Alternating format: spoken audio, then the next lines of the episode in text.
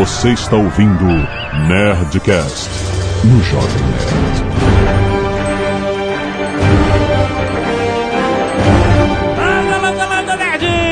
Alexandre Antônio, o Jovem Nerd e o André é foda. Aqui é o Rafael e a única forma de tornar algo invisível é usar um campo de problema de outra pessoa. Aqui é o Caio Gomes e pela quantidade de anabolizantes que o Bane usa, ele deve ser o maior brocha dos HQs. Aqui é o Atila e o Wolverine deve ter o pior caso de DST conhecido.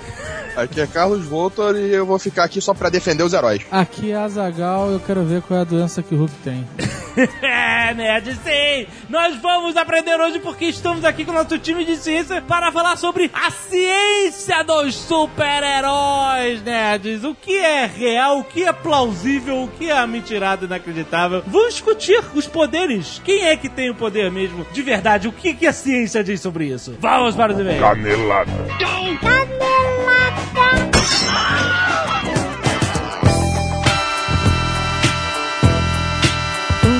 Muito bem, Azaghal, vamos para mais uma semana de e-mails e caneladas no Nerdcast. Vamos. E Azaghal, um recado importante para amantes da tecnologia, porque vai ter um evento único Ó, acontecendo em São Paulo no dia 7 de março, apenas no dia 7 de março. Chama-se LG Digital Experience. é- então é LG, LG.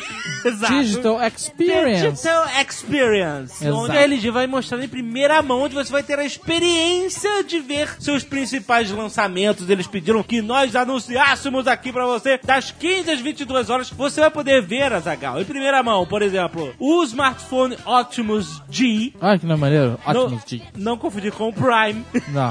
é o G. Vai ter no computador deles o All-in-One, vai ter o Mini System X-Boom e, espetacular, Azagal, prepare-se para a chegada da TV OLED. OLED. OLED. O que é uma TV OLED? Pois é, as pessoas perguntam, né? Uma TV de LED com O na frente. O que significa essa nova É tecnologia? uma TV de LED espanhola? Como? OLED. Ela vem com a capa de toureiro. Olha só, eu vou explicar o princípio básico. Uma TV de LCD, você tem um backlight atrás da tela, Uma luz de fundo. uma luz, e você tem os pixels, certo? Certo. E esses pixels, eles vão se mexendo, né? Mudando de cor, etc e tal, ficando preto. Por exemplo, quando um pixel fica preto para representar o escuro, ele na verdade está tampando o backlight, certo? Sim. Ele, tá, tá- ele tá- Então a luz está sempre ligada. tá sempre ligado. Então ele não fica exatamente preto, sabe? Porque Ele- a luz, a luz tá ali. porque a luz tá lá atrás dele, Exato, entendeu? Ela exato. tá ofuscando ali. E a TV de LED é a mesma coisa, só que esse backlight é LED. Certo. Ou seja, ele é, esquenta menos, é melhor e tal, não sei o quê. Uma TV de OLED é totalmente diferente. Cada pixel é independente. Cada pixel acende por si só. Então quando a imagem é preta, aquele pixel apaga. Apaga completamente. Ah. Isso gera pra você uma imagem com muito mais contraste pra começar, entendeu? Eu acho que mais contraste que isso, só se a televisão for uma TV de buracos negros. aí você tem o preto né? Né? Sugam até a luz. né? Exatamente. Então é, essa é a base. Então vai lá, a TV de OLED dos caras, eles estão anunciando. Eu já vi umas TVs de OLED e são animais, Animais. cara. E sabe o que é maneiro desse evento? É. É. que muita gente conhece esses produtos porque já leu sobre eles na internet e tal, mas é foda que você vai poder pegar, Ver, exato. né? Manipular a parada, né? Você não vai manipular a TV de OLED, você vai sentar lá e você vai ver.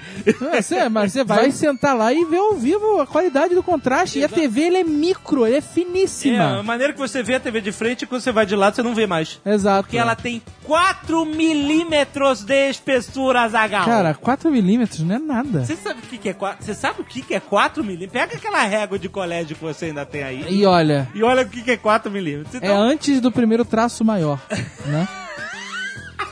Que é meio centímetro, é menos que isso, mano. Menos que meio centímetro, cara. Impressionante. Dia 7 de março, em São Paulo, tem um link aí no Facebook pra você ver o endereço, ver como é que chega lá, etc. Corre lá, LG Digital Experience. Alt. E outro recado importante, Zagal, Coca-Cola quer que você curta a Copa. A Coca-Cola quer mostrar que esta Copa é de todo mundo, Azar. Olha, Copa de todo mundo. Copa que está chegando em 2014 no Brasil. Você tem noção? A gente nunca viu uma Copa do Mundo ser É sediada. verdade. Antes, nós nunca tínhamos visto o Brasil ser campeão. Você lembra desse sentimento? Eu, le- eu- Quando é, a gente assistia os jogos e torcia Isso. e o Brasil perdia. É, o... então. E aí eu não torço mais. E aí você nunca tinha visto a Espanha ser campeã. Nunca. Eu vivi isso mais tempo. E agora eu tenho esse prazer.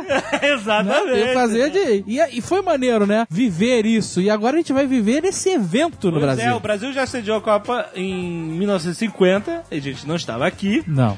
Alguns de vocês estavam, né? Alguns estavam.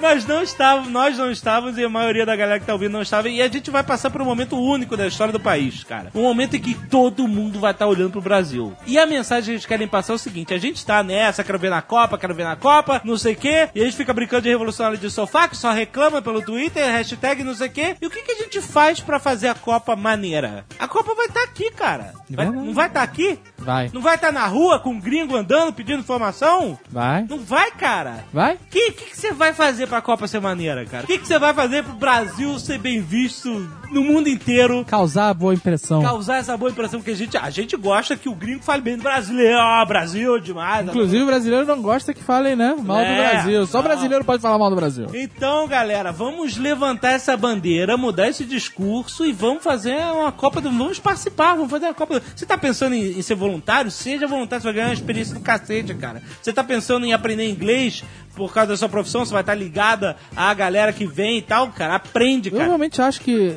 a população brasileira tem que se unir pra fazer um puto evento. É, depende de quem? Só do governo? Só da Não, Dilma? não, não. O povo tem que se unir. Tem que se unir e tem que fazer a melhor Copa de todas, cara. Tem que fazer aquela Copa que nego vai ficar maluco. Os gringos, porra, brasileiro é demais, não sei o que. Porque a Espanha vai levar o seu segundo caneco. E eu quero que vocês tratem muito bem, preparem um show. Um show maneiro pra Fúria vir aqui arregaçar e levar pra casa e fazer a festa dela crapichada. Ah, que beleza. Esse é o otimismo que eu quero ver na Copa. Só Ah, você vai ver. Você vai ver.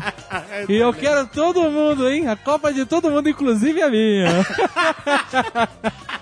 E se você não quiser ouvir os recados e e-mails sobre o último Nerdcast, você pode pular diretamente para... 24 minutos e chame o homem cueca. E atenção, Nerd, cara, a gente precisa convocar o Nerd Power. Nerd Power, exatamente. Mais uma vez. Tem uma menininha, Ana Cecília, 4 anos de idade, Aham. Que está precisando fazer uma cirurgia de transplante de medula. Olha, Ela já tem um doador que é 100% compatível, certo. é a irmã dela, só que não tem leito nos hospitais para ela fazer a cirurgia. Caraca, como é que pode? É. Como é que pode, cara? Mas como a gente não tá aqui pra ficar lamentando, a gente tá aqui pra ajudar, a família dela tá pedindo ajuda pra poder pagar um leito no hospital particular, que é bem caro, porque a pessoa que faz esse tipo de cirurgia pode ficar no hospital um mês, dois, não se Aham. sabe o É uma período. grana, é então é uma uma grana violenta. Então já teve reportagem na televisão, o pessoal da Mona Lisa de Pijamas publicou, outros sites publicaram, tem também no Jovem Nerd News, e tem aí o link pra você se inteirar é, e ajudar no que você puder, cara. É real a parada. é Cada real. pessoa der um real, a gente consegue a grana fácil. Se você conseguir dar 10 reais, melhor ainda. Se você puder dar mais, melhor ainda. Se você realmente não puder dar nada, não puder ajudar com grana nenhuma, se você espalhar isso, passar pras pessoas que você conhece, você já vai estar ajudando pra caralho. Excelente. Né? Então, cara, esse é o momento de usar o Nerd Power pra valer, pra menininha de 4 anos poder aí viver a vida dela plenamente. Não é verdade? Com certeza. Então, eu quero ver esse Nerd Power, galera! E muitos recados e e-mails sobre o último Nerdcast Azagal. Vários nerds mandaram aquela pseudo-profecia do Nostradamus, que falava da renúncia do Papa, do queda do meteoro na Rússia. Ah, é fácil E interpretar o Nostradamus, disso- cara. Mas, cara, não dá pra levar nada disso a sério, cara. Não Você- dá, cara, Ainda mais em dá. tempos de internet, o nego inventa essas porras, muda. O nego nem lá, sabe se o texto é esse mesmo. É esse, o nego repassa como, sabe, whatever. Então, O negócio foi escrito em francês, perde muito na tradução. É, tá assim, o homem de Roma deixará seu posto. A fé humana se se cobrirá com um véu. A morte revelará seu rosto, enviando rochas e fogo do céu. O reino do Kizar sentirá o primeiro corte. O reino do Kizar. Errou, né? Um pouco, né?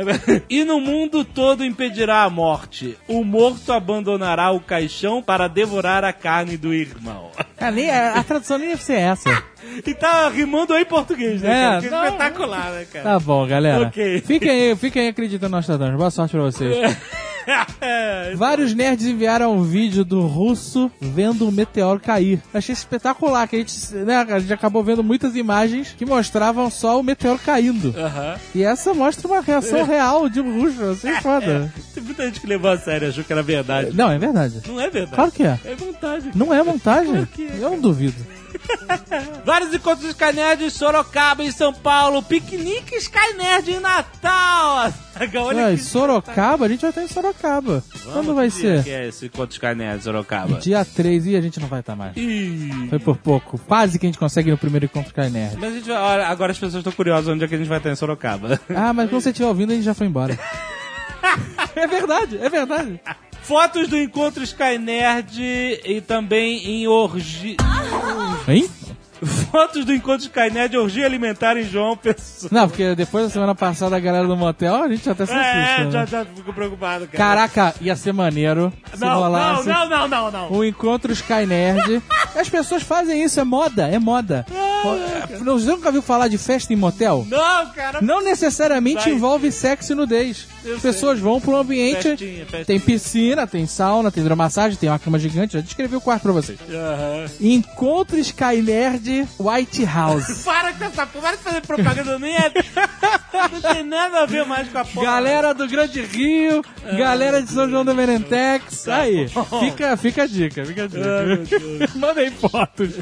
Não, caraca. Cozinha dos Nerds aqui, Francesinha do Porto pelo Felipe Parra, Provoleta pelo Pedro do Sadala. Mande sempre suas fotos pela Skynerd. Nerds do Cacete de Agulha, também de Matheus Ferreira do Ano Sangue, muito obrigado. Continue também com a força. Vários contos Sky Nerd, o catálogo atualizado pelo Eber Dantas e vários contos como O Esqueleto Sensual, Ó, de Dulcelino Neto, é possível. Abrir dos Olhos, por Jadiel Amorim e A Última Chamada de Anderson Dias, entre outros. Que beleza, que beleza. Arte dos fãs, são as artes dos fãs, são as artes dos fãs. Faz uma vinheta aí, Leilão. é Marcelinho. Faz, faz com a voz da Nerd fininha. Vinhetinha pra arte dos fãs, acho válido. ai. Pode fazer, pode tocar. Tá bom, tá bom. Toca a vinheta, Léo. São as artes dos fãs. A primeira arte dos fãs é a vitrine deste programa. Ah, A, verdade. a vitrine foi feita pelo nosso querido Vilmar Júnior. Ficou Espetáculo. Uma sacanagem.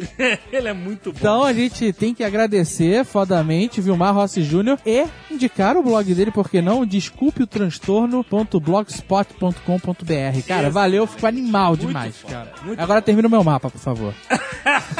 Tarrasque por Rodrigo Melo Rodovalho, também muito maneiro. Nerdcast 351, ninguém nos segura, por Leandro Milani. Jovem Nerd Poeta por Gabriel Tandi. Nerdcast 350, resumo da sétima temporada por Fabrício Vaz. Olha aí. Vários agora do Jean Rodrigo. É Zica. Aham. Mais um fã famoso dos nerds. Azagal e Jovem Nerd simplificados.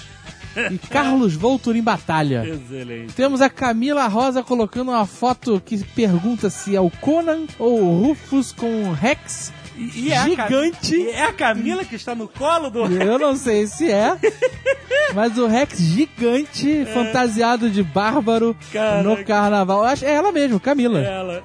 Excelente, que beleza. Muito bom. O Mundo Mundoso, por Caio Murilo. Várias ilustrações também do Matheus Barbosa. Tem Beto Estrada. Ele continua fazendo aqueles cards, né? Isso, galera. exato. Jovem Nerd Ômega. Isso. Tem o Beto Estrada agora, tem o Afonso Solano, tem o Diogo Braga, tem o Rex, supracitado. e tem o nosso querido Nice Guy, Nick Ellis. Tem o Azagal apresentando no Jovem Nerd a Sweet Festa. Olha isso, eu não que vi. nojo, cara. Cadê? Ah, é, tá. Teve mais, mais zumbis bonitinhos recortados pelo Thiago Holst. Tem o Balançando o Esqueleto, tem Shira, Prisão do Poder e o He-Man Zumbi. Muito bom, muito bom. Temos o Viking por Jonathan Alves, ficou maneiro. Temos Faltou Expor e finalmente por Rodolfo Lira. Temos Nerdcast 351 por Jânio Garcia, as charges do Nerdcast. Olha. E temos o Django Solano por Ricardo Rego. E faltou o Meteoro Rasputin por um jovem nerd por Leonardo Guilherme. Muito bom, muito obrigado. Além disso, nós temos vários links enviados e vídeos sobre o programa passado, então você vá no post, dê um page view pro Jovem Nerd Meteoros. e clique à vontade. Excelente. Primeiro e-mail, Neuza Fátio, 58 anos, gerente de controle de qualidade. Você Ela é a mãe do mal roboto. Ah, ela é a mãe do Mal Roboto. Ah. o sobrenome Fátio. 58 anos, gerente de controle de qualidade e mãe do Mal Roboto. Olha aqui, São Paulo SP. Ah, que ótimo. Quem seleciona os e-mails é o Mal Roboto. É, vamos ver se esse e-mail vai valer.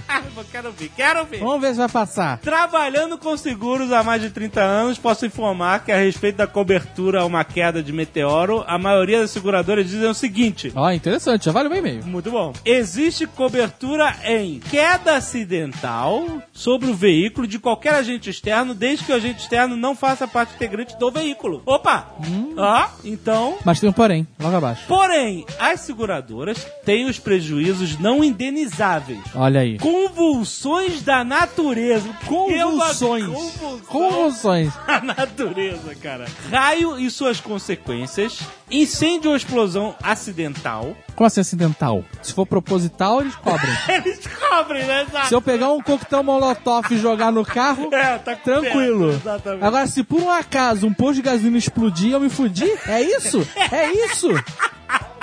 Vamos lá, olha só. Granizo, furacão e terremoto. Porra, cara. Pô, mas granizo tem que ser aqui que enterra o carro no chão, né? Ó, aí, submersão parcial ou total do veículo em água doce proveniente de enchente. Não cobre. Como não não? corre. Se tiver enchente, maluco, tu tem que correr, pegar o carro e subir na ladeira. Salvo aquelas expressivamente previstas nas coberturas contratadas. Ó, tem exceções. Ou seja, a seguradora precisa informar em uma cláusula específica se dá ou não cobertura à queda de meteoros. Viu? Diante disso, em princípio, considerando que trata-se de um fenômeno da natureza, a queda de um meteoro ou meteorito não teria cobertura se não houve a queda direta de um agente externo no veículo. Mas ele não é um agente externo, porra. Então, se você tiver a sorte desse meteoro bater em um ônibus espacial no meio do caminho e esse ônibus espacial cair no seu carro, aí sim você teria cobertura. Ah, então peraí. O único problema é se o meteoro cair diretamente em cima do É, seu carro. você se ferrou. Mas se ele bater do lado e o prédio cair, tranquilo. Tá coberto. Excelente. Gustavo Arcari, 22 anos, servidor público, São Paulo SP. Me decepcionei com o Nerdcast 351. Falaram muito do Goku lá da Rússia e esqueceram de falar dos meteoros que caíram aqui no Brasil. Quer Que dizer, Goku? isso fez você se decepcionar. E que Goku? Que Goku? Ele tá falando. É porque parecia que era um Kamehameha lá, um Kamehameha. Aquela traço no céu. Mas isso fez. Isso, só isso fez você se decepcionar. E eu que tô perdendo meu tempo no teu e-mail. lê aí, lê aí. No Brasil já houve vários impactos de meteoros. Porém, vou destacar dois em particular. Ai, que saco. um no Paraná e outro em Santa Catarina. Eu mencionei que tinha tido quedas no Brasil. Será que... acontece queda de meteoro direto, o tempo inteiro. A gente vai ficar falando disso o tempo todo. É, exato. Começando pela cratera do município de Coronel Vivida, Paraná, aonde pesquisadores e geólogos da Unicamp descobriram através de imagens de satélite que o distrito de Vista Alegre está dentro de uma cratera de 9 quilômetros de diâmetro. Ó, que beleza. E pelo tamanho da cratera, calcula-se que ele tenha sido formado há 60 milhões de anos. Pelo E que- tamanho? Não, não é pelo tamanho que eles calculam a idade. Bem, o nosso amigo indignado falou que sim. Estou decepcionado com este e-mail. Ele diz que o meteorito deveria ter 400 metros de diâmetro, É, bonito. equivalente a quatro quarteirões. Depende da onde. Quarteirão de Curitiba, do Rio de Janeiro ou de Nova York. De Nova York é gigante. Depende muito do referencial. Outro município de Vargeão, em Santa Catarina, que tem cerca de 12 quilômetros de diâmetro. O município ou... Não, a cratera. a cratera. o qual impacto foi tão forte que o arenito de Botucatu, rochas que se encontram próximas a 700 metros de profundidade, afloram na superfície. Acredita-se que os meteoritos, tanto do Paraná quanto de Santa Catarina, possuíssem tamanhos bastante semelhantes e fizeram parte de um impacto múltiplo. Mesmo não sendo especialista no assunto, ainda que o buraco lá do Arizona seja bonitinho, ele não chega aos pés desses dois impactos. E outro fato interessante é que a cratera de Vista Alegre pode ser vista em toda a sua extensão a partir das bordas da cratera. Isso mostra que não precisamos ir tão longe para ver quão comuns são esses eventos. Isso se você mora lá perto de Vista Alegre. Vista Alegre, senão Se saco. você morar em Manaus, você vai ter que ir longe pra caralho. Exatamente. Talvez a da Arizona seja mais, perto. Diego Rodrigues de Carvalho, 28 anos, doutorando em engenharia biomédica, Natal, Rio Grande do Norte. Em 2011 foi publicado um artigo demonstrando que a técnica do Bruce Willis não funcionaria. De perfurar e botar a bomba atômica. O nome do artigo era Could Bruce Willis Save the World? Excelente, tem um link aí. De início pensei em ser mais um daqueles artigos que demonstrariam algo que todo mundo já sabe. Olhando com mais cuidado, percebi que era um artigo de divulgação científica. O duro de matar da história seria o asteroide, não Bruce Willis. Veja alguns trechos interessantes. Ele abre aspas. Os pesquisadores explicaram que explodir um asteroide daquele tamanho, com cerca de mil quilômetros de diâmetro, É tudo no Bruce Willis, é absurdo. é claro, exatamente. Exigiria usar uma bomba um bilhão de vezes mais forte do que a maior bomba já detonada na Terra, a Big Ivan, que explodiu em um campo de testes em 61. Na verdade, o asteroide teria que ser detectado e explodido a 13 bilhões de quilômetros da Terra, ou seja, nos limites do sistema solar, para dar às duas metades tempo suficiente para terem o curso alterado e não caírem no planeta. Que beleza. Ele, cara, ele explodiu aquela porra abaixo da órbita do GPS, maluco. Você já tava todo mundo vendo a bola de fogo. Sávio Danilo Souza, 26 anos, universitário de História, Rondonópolis, MT. Não, cara, não é possível. Mato Grosso. Mato Grosso, cara. Mas do norte ou do sul? Não, do norte, não tem Mato Grosso do norte. Como assim vocês não sabem o que aconteceria se uma explosão nuclear ocorresse no vácuo do espaço? Vácuo. Exato. Escreveu. Não se lembram em Superman 2? Uma bomba de hidrogênio libertaria o criminoso kryptoniano conhecido como General Zod. É, isso aí. Ele seria liberto da Zona Fantasma, aonde foi preso pelo pai de Kal-El, o Jor-El, É, isso aí. junto com seus subordinados Non e Ursa.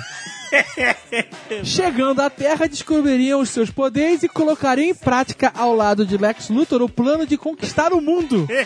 Ou seja, podemos ter nos livrado do perigo do meteoro, mas teríamos uma merda maior para enfrentar. Ou não. Genial, genial, genial. Tem uma cena espetacular que, que desse filme que eu espero que tenha na, na- na nova. No novo filme do Superman, Man of Steel, que o Zod faz o presidente dos Estados Unidos se ajoelhar perante ele e o presidente fala, Oh God. Aí o Zod corrige ele e fala, Zod. ah, excelente. O Zod era foda, cara. Era foda? O Zod Vamos ver o que, que eles vão fazer nesse Zod aí. É, ó, é muita. É muito. É muita responsabilidade. muita responsabilidade, cara. Super-Homem qualquer merda tá valendo. Agora no no Zod, brincar Zod. com os Zods. Exatamente. Nádia Marinho, 25 anos, advogada Maceió, Alagoas. Bom, meu contato no dia de hoje ocorre porque estava a ver notícias do dia e dentre elas uma me chamou a atenção. O perfil fake no Twitter da presidenta Dilma Rousseff, a Dilma Bolada, que é ótimo, sigam, deu uma bronca no ministro da Saúde, Alexandre Padilha, ao dizer que ele precisava perder uns quilinhos. Que excelente. Olha aí, já começou bem. Fui verificar isso no em loco, isso é, no perfil do próprio ministro, quando me deparei com um retweet dele, que me fez rir feito uma louca em plena tarde de expediente no escritório. Conforme print em anexo, tem um link aí pra vocês verem, nosso querido Afonso 3D Sempre esse cara, não. avisou a presidenta Dilma Bolada que havia parado de fumar graças às campanhas antitabagistas do governo. O ministro, por sua Eu não vez, acredito, retuitou o nosso querido 3D como forma de dar exemplo, cara. Aos demais fumantes do nosso país. Excelente, tem o link. Olha Caraca, só, cara. 3D. Algumas semanas aí o cara foi fotografado com Harrison Ford Exato. e agora o cara tá tomando retweet de ministro, cara. Tá maluco, cara. Ai, que excelente, cara.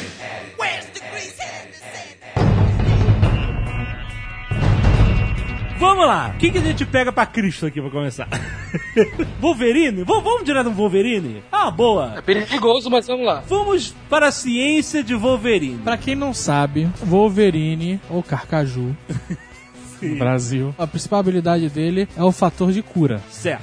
Por causa do fator de cura que ele tem, ele consegue ter ossos de adamante, que foram enxertados nele. Isso. E, absolutamente não relacionado, ele tinha garras de osso projetadas na mão. É, isso ninguém conseguiu explicar direito. Eram, É, não tem absolutamente nada. eram dois poderes diferentes. Ele comprou dois poderes. Garra de Garras- osso. Na verdade, ele tem, ele tem poderes animais, ele tem É. super faro. Isso. Entre aspas, ele tem os poderes de um predador. Isso. Garras, Isso aí. olfato, é, audição, Uma visão apurada à noite. night vision. Eu diria que o, o, o- o fator de cura não é um poder só, pô. Porque o cara, além de imunidade e não pegar doenças e tal, e não pegar infecções, ele também tem regeneração de ferimentos. São duas coisas totalmente separadas no corpo. Ele não precisa ter os dois. E tem um outro poder que ninguém menciona que é a super força, porque ele com aquele esqueleto de adamantium deve pesar uns 400 quilos. Olha, boa. Assim, uma pessoa com excesso de peso, é- para não dizer, para não dizer gorda pra caralho, ela é mais forte que uma pessoa franzina, se as duas não fizerem nada. É verdade. Porque ela tem que carregar mais peso. A musculatura dela é É, mais já forte. tem uma musculatura maior. Imagina, você quando malha, tem o negócio do ácido lático, né? Você estria os músculos e aí ele, por isso que ele cresce, não é isso? Vocês são cientistas, me ajudem? Você faz mais fibras e depois você consegue guardar mais ácido lático, é. Exato. Imagina isso no Wolverine, maluco. Porque ele continua do mesmo tamanho, né? Então a densidade dele aumentou. Quer dizer, se você quiser matar ele, você joga ele na piscina. Caraca, cara, eu nunca pensei nisso, cara. Porque ele, ele deve pesar 200 ou 300 quilos, mas ele tem aquele tamanho pequeno, quer dizer, ele afunda na Como é água. que ele nada, maluco? Impossível, cara. Mas ele não morre, porque não morre afogado. Como não? Não, O que? O fator de cura faz o quê? cura ele. Ele gera oxigênio, cara. Ele saindo da água, o fator de O cura Wolverine. recupera É. o cérebro dele. O Assim que tirar ele da água, ele recupera. Então, mas bo- se botar um tijolo de concreto no pé dele, acabou. Ah, não Cara, mas precisa o tijolo de É, não concreto. precisa, é só jogar ele no mar, maluco. Ele pode ir andando até a costa. Quase qualquer super-herói poderia ser morto com um saco plástico. É verdade, olha só. Peraí, vamos fazer o seguinte: você vai e mete um saco plástico na cabeça do Wolverine. Isso vai ser um negócio divertido de se ver, cara. O negócio do Wolverine é que, teoricamente, ele tem que estar o tempo todo se regenerando e produzindo tecido novo, né? A questão do poder dele é que não atua só em ferimentos, infecções, ou o que seja. Atua também na parte do envelhecimento. O cara não envelhece. É, tem aquela história de ninguém saber que idade que ele tem, etc. Não, sabem, tem uma história da origem. Agora dele. já sabe, é. E tem- Ignorando como tudo isso foi parar numa pessoa só, tudo bem, a gente pula essa parte, tem muita coisa que o Wolverine tem que você encontra em outros animais ou em outros bichos, assim. O super cheiro, a supervisão. Super cheiro, aí Super né? cheiro. Realmente ele deve ter um super cheiro. Super cheiro também, porque eu vou dizer, se ele tem esse metabolismo todo, o que ele deve produzir de ácido lático e outras secreções que não são tão cheirosas.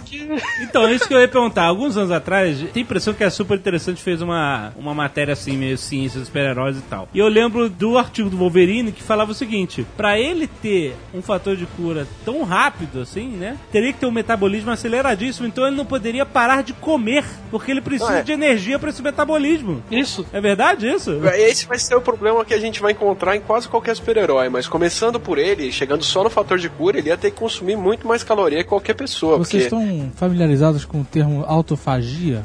autofagia vai ser a capacidade da célula de se autodestruir para produzir energia para tirar o último estoque que ela tiver guardado lá dentro. Ele já tendo fator de cura, ele não pode fazer isso, porque ao mesmo tempo que ele destrói, ele não gera uma nova célula, ele não consegue se reconstruir. De onde ele tiro a energia inicial, entende? A não ser que seja uma vez por semana ele come uma tonelada de comida, Quanto, ele faz autofagia o resto da semana. quanto de energia um charuto proporciona? Pra mim que esse que é o segredo, é o charuto. Vai que o tabaco que tem ali né, não dá uma energia, porque a única coisa que, ele, que eu vejo é ele pôr na boca, né? Charuto manipulado geneticamente que gera pra ele, sei lá, 5 mil calorias por minuto. É se for aqueles charutos árabes, né? Charuto de, de carne moída. É um charuto de suplemento proteico. De repolho, charuto de repolho. Então é fato, o Wolverine realmente precisa comer sem Ele parar. precisa sem parar e ele precisa ser formado de células tronco. Ah, é? Por quê? Porque, assim, a gente, se eu tirar um pedaço de pele ou um pedaço de qualquer órgão, de qualquer tecido meu e colocar numa plaquinha com nutrientes, aquele tecido continua se dividindo normalmente, como se não tivesse saído do meu corpo. Mas ele vai se dividir tantas vezes, até umas 50, e vai, todo mundo vai morrer ao mesmo tempo. Aham. Tem um limite pro número de vezes que as nossas células conseguem se dividir, porque elas têm o finalzinho do cromossomo, que a gente chama de telômero, ele se perde a cada divisão celular. Então chega uma hora que acaba essa ponta do cromossomo que foi feita para isso, e a célula começa a perder informação importante toda vez que ela se divide. Isso é meio que um programa que a célula já tem para limitar quantas vezes ela pode se dividir. É tipo quando você faz uma cópia de uma fita cassete que nunca é igual à original. É, vai, mas vai perdendo aquela pontinha, né? O telômero. Uhum. Esse telômero, então- quanto maior ele é, assim, pessoas de muita longevidade, com 120 anos, 110 anos, eles já mostraram que tem um telômero um pouco maior mesmo. Ah. Tem um tipo de célula que ela consegue regenerar o telômero dela toda vez que ela se divide. Tem células que elas conseguem reproduzir a pontinha do telômero que foi perdido. O nome desse tipo de célula é tumor. Então você tá dizendo que o Wolverine, na verdade, é um câncer gigante. Tumorzão andante. É um tumorzão andante. O corpo limita o número de vezes que as células podem se dividir para controlar isso para não virar um tumor. O Wolverine é justamente o oposto disso. Caraca, cara. Impressionante. Qualquer tecido que a gente machuca várias vezes, repetidamente, a gente está dando chances daquele tecido ter muita divisão celular de um tumor acontecer, como consumindo cigarro, álcool, até mesmo piercing, dependendo da região do corpo. Se ele machuca aquela região muito, aumenta a chance de ter um tumor ali. Por isso que fumante seja de cachimbo ou de charuto, né? Que teoricamente não, não tem tanto problema. Teoricamente, não vem me apedrejar. As pessoas que fumam esse tipo de fumo têm câncer de boca, né? De lábio, que eu digo. É, exatamente. Tem dois problemas. O cigarro ele traz componentes que aumentam a chance de mutação, então ele é mutagênico, e ele ainda estimula a divisão celular, né? Então ele aumenta a chance da célula ter problema e faz ela se dividir mais. Se dividir com um problema, por exemplo. Exatamente, exatamente. E o, o Wolverine, ele tá nesse limite. Ele tá o tempo todo fazendo célula nova, então a chance dele ter um tumor e esse tumor tomar conta dele é absurda. A não ser que o grande sistema imune dele dê conta disso também. Tá vendo? As companhias de tabaco antigamente perderam uma grande oportunidade, né? De criar o, o- o seu super-herói. O fumante que virava super-herói, né? Usar o, o tabaco como uma transformação pro super-herói, olha só. Tá vendo? Perderam uma grande cigarro oportunidade. Radioativo. diria? Capitão Fumo, né? Pô, Capitão Seu parceiro fumacinha. Não, o parceiro dele é a Gimba.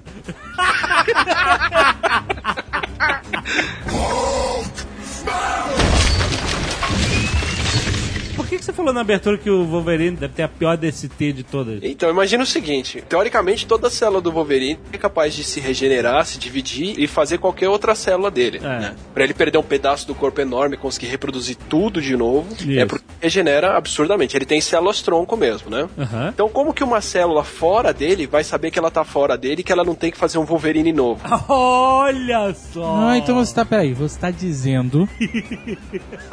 supunhetemos que alguém consiga arrancar um pedaço do Wolverine fora. Que- O que, que poderiam arrancar do Wolverine fora? Um dedo, um dedo. Não, não dá. Ah, mas sem o ossinho. Sem o osso. Ah, então, uma O lasca. cara do- faz ali o. faz uma mão. voltinha no osso e puxa o dedo fora. Só a carne. A orelha, a o- orelha. Ó, boa, orelha, orelha. orelha. O ninja corta a orelha do Wolverine fora. Tá. Se essa orelha caiu no chão, ela não vai encontrar nutriente, o tecido vai morrer, vai secar e vai morrer. Ok. Se alguém pegar essa orelha e colocar ela em meio nutritivo, Que é isso, meio nutritivo? Uma maçã, por exemplo? Meio nutri... não, é... É, o meio nutritivo é uma mistura de, de aminoácidos, de proteína digerida com... Naqueles, naqueles cilindros de ficção científica cheio de líquido com a coisa boiando. É. Dos 15 litros que a gente tem disso lá no laboratório pra nutrir as células que a gente cresce lá. É. Você pode comprar o pozinho e misturar na água tranquilamente. Olha só que beleza. e aí você bota a orelha do Wolverine lá. Essa orelha vai criar um Wolverine inteiro, Pois é. só que sem o adamante. Mas eu sei um jeito mais fácil de colocar a célula dele sem querer em meio nutritivo. Ah. Que é transando. Nossa! Imagina se ele transa com alguém, durante o sexo tem atrito, você perde células, essas células vão ficar dentro da mulher que transou Ah, com ele. você não tá falando nem da ejaculação. Não, não, só do atrito. Só do nheco-nheco. É, só daí pegar. As células da pele vão soltar dele e vão ficar dentro do útero da mulher, que é um lugar nutritivo. Olha, não, Caraca. caraca, vai nascer um. Wolverine dentro do útero da mulher? Ele vai criar um tumor dentro dessa mulher. Meu Deus! Um tumor ou um Wolverine? Mas o Wolverine é um tumor. É, Ah, espera aí. Eu tô muito, muito chocado com isso. Você tá dizendo se o Wolverine... Se o Wolverine não, porque ele transa direto, a gente vê na revista. e ele já pegou todas as mulheres da revista. Todas as mulheres que ele come, nasce um Wolverine de- do nada? Mesmo sem gozar dentro? Pois é. A mulher chega com o Wolverine e, e ele, porra, mas eu não gozei dentro, eu gozei fora. Caraca, o Wolverine come realmente- a mulher e ela fica com tumor e morre de câncer, mano. Que realmente não existe a mínima possibilidade do Wolverine usar camisinha, né, cara? É, exatamente.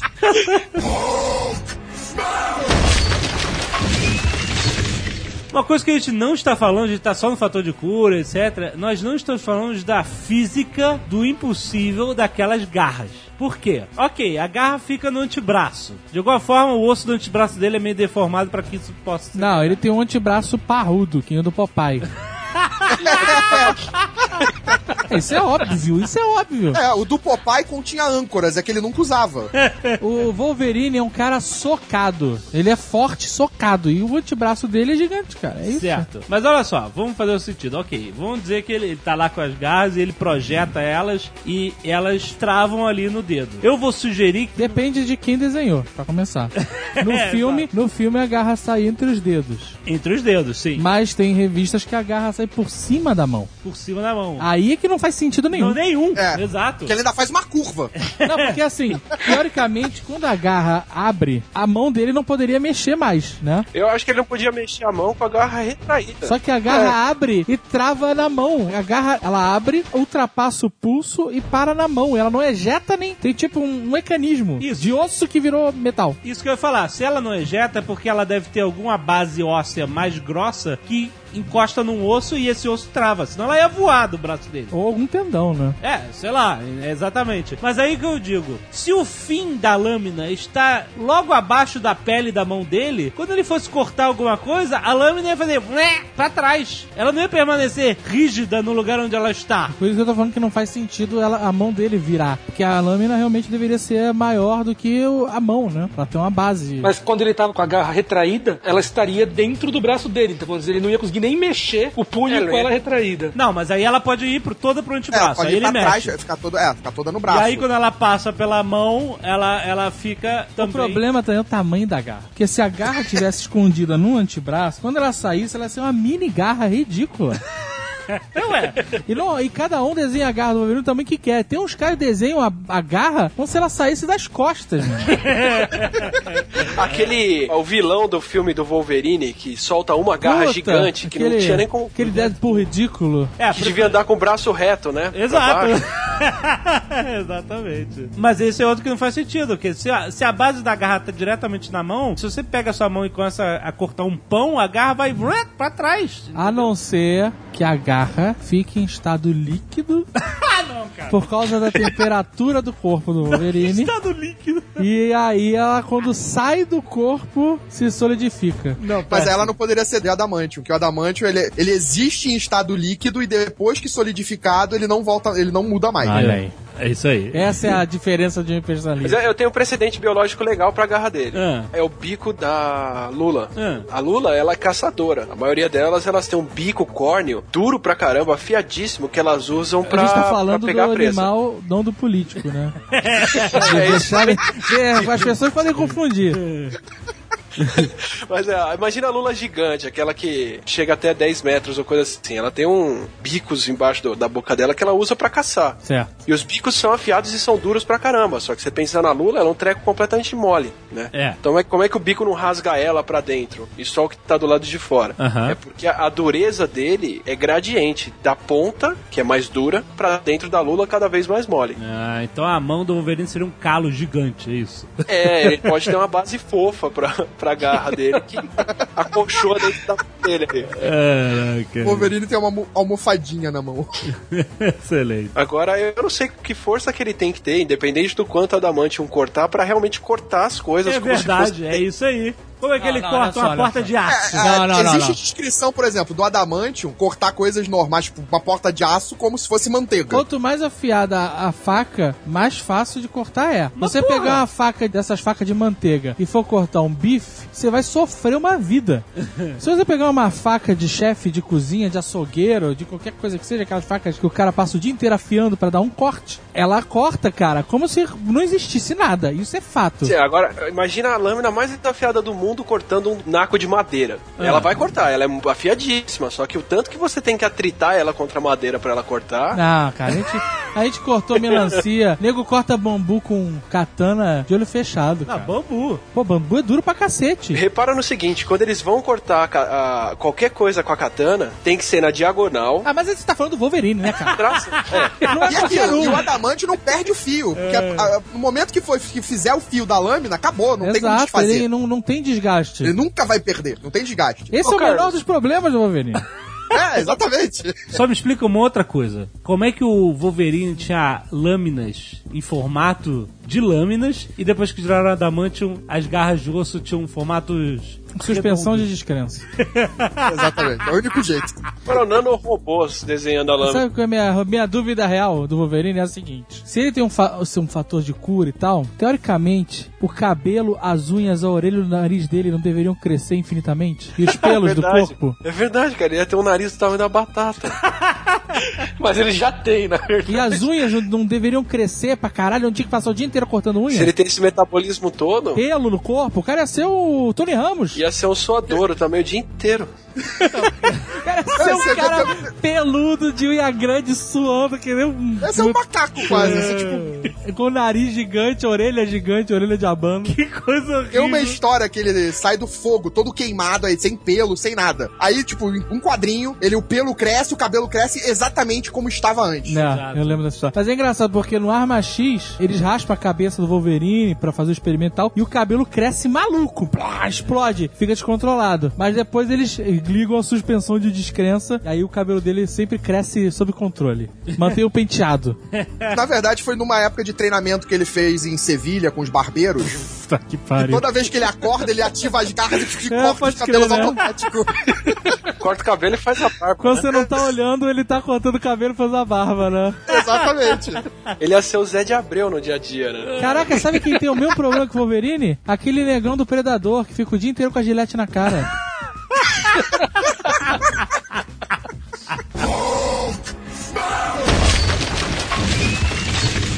Já que a gente tá falando de X-Men, vamos pro Ciclope, que esse é interessante. Esse pra mim é um dos mais errados que existe, né? O Ciclope, se não estiver com aquele óculos de quartzo rubi, né, solta aquela energia vermelha absurda dos olhos. Sem controle, né? Quando ele não tá com óculos, ele pode fechar os olhos para impedir que os- o, o- o raio saia. Ou seja, as pálpebras dele são feitas de quartzo rubi? Por dentro deve ser, né?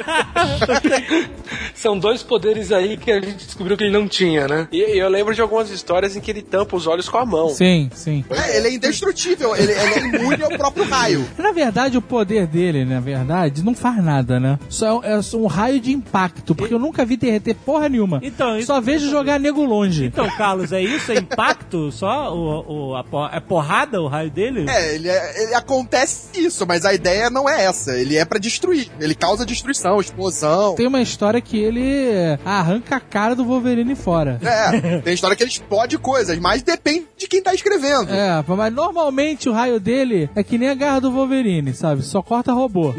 O raio do Ciclope no- nunca vi uma história que ele saísse fritando o nego geral, sabe? É tipo o arco do Hank. É, exato.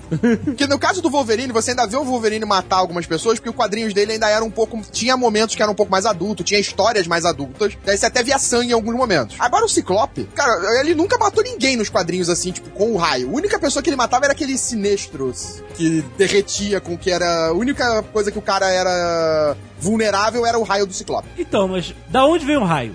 O raio ali deve ser gerado na retina dele no fundo ali. Isso é a única coisa que faria sentido. Beleza, ok. Da onde vem a energia desse raio? É, então, é outro cara que, de novo, tem um problema aí de alimentação absurdo, né? O raio dele ali a gente consegue ver que derruba avião, derruba qualquer coisa, e ele tá o tempo inteiro gerando esse raio 24 horas por dia. Vi- É, exatamente. Sério, eu acho que ele deveria comer se bobear mais do que o Wolverine até. O que ele come deve ser várias ordens de grandeza maior do que o Wolverine come. Porque o Wolverine ainda tá, teoricamente, dentro do limite biológico, né? Ele tem que fazer célula nova e não gerar um laser de sei lá qual potência. O dia inteiro, Isso. maluco. É, você quer falar o dia inteiro, o tempo todo. O poder do Ciclope é- não tem como uma uma científica pra ele, não tem como você dizer de onde vem. Ele teria morrido, ele teria exaurido, né? Mas o pior de tudo, imagina só, um laser quando bate em alguma coisa, ele esquenta. Imagina quando ele tá dormindo, o calor que deve ficar nas pálpebras dele ali. Caraca, aquele, os óculos que ele usa, aquelas máscaras, todos eles queimariam a pele dele, né? Isso. Porque tá lá aquela lente, que ele, aquela máscara que ele usa, o óculos, né? Com quartzo ruby, tem a estrutura metálica, né? Ou de plástico, mas que seja. Todas elas vão esquentar. Se for de plástico, derrete na cara dele. Se for de metal, queima a pele dele. E acaba derretendo também. Porque quando ele tá usando a máscara, ele pode. Ele passa horas sem utilizar o laser. E teoricamente a máscara não deixa sair nenhum ponto de laser. E ele, a energia tem que ir pra algum lugar. Ele tá gerando laser, ela bate na máscara pra onde ela vai. Ela vai, ela bate no quartzo ruby. Será que esse negócio ele simplesmente desfaz a parada sem, sem esquentar, sem nada? Porque tem um centímetro lá, tem um dedo de distância entre o olho e o óculos, e a lente do óculos, né? Dos óculos. Então, é aquilo, né? Se o óculos cair pro nariz, fudeu, né? Não, imagina só também as sobrancelhas dele que não iam existir ali. Elas-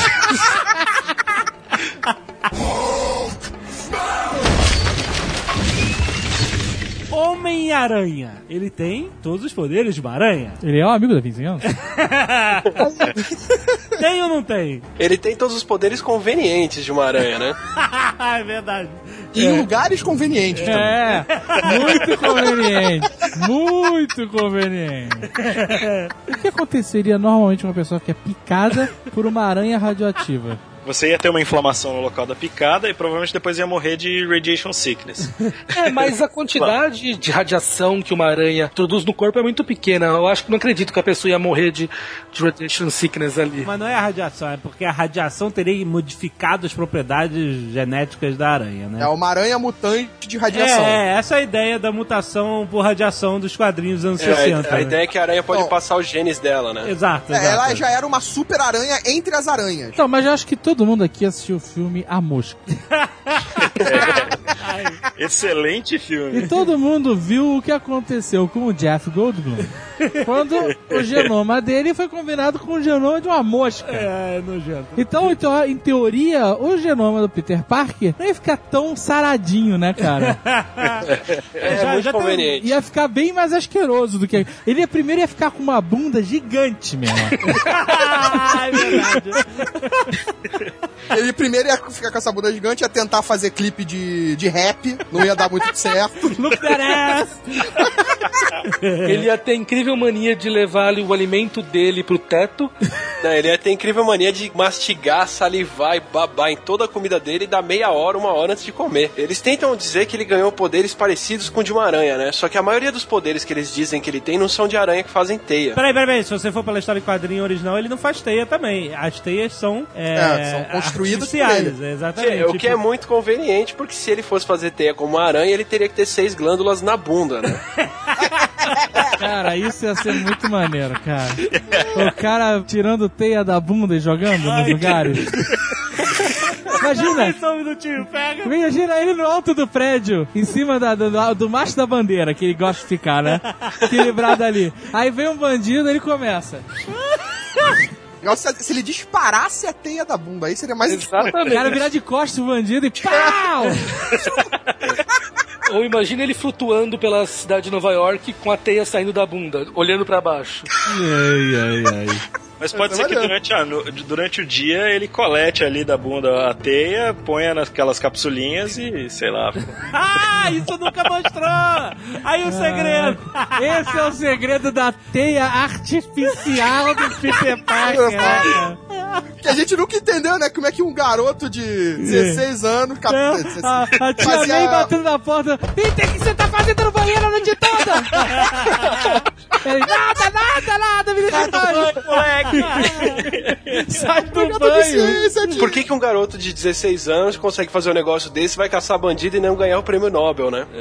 Ia ser uma vergonha ganhar esse prêmio, né, cara? Porra, o cara ia, ia trabalhar na 3M e ficar rico, cara. Agora o que ele tem que fazer é comer 15 quilos de ovo por dia pra fazer proteína pra teia, né? Ah, olha aí, mais um problema da comida. Então ele tem que comer proteína pra caralho. Ovo. É, devia comer mosca, essas porras, né? é bem proteico, é verdade. Restaurantes nas cidades de super-heróis devem faturar horrores, né?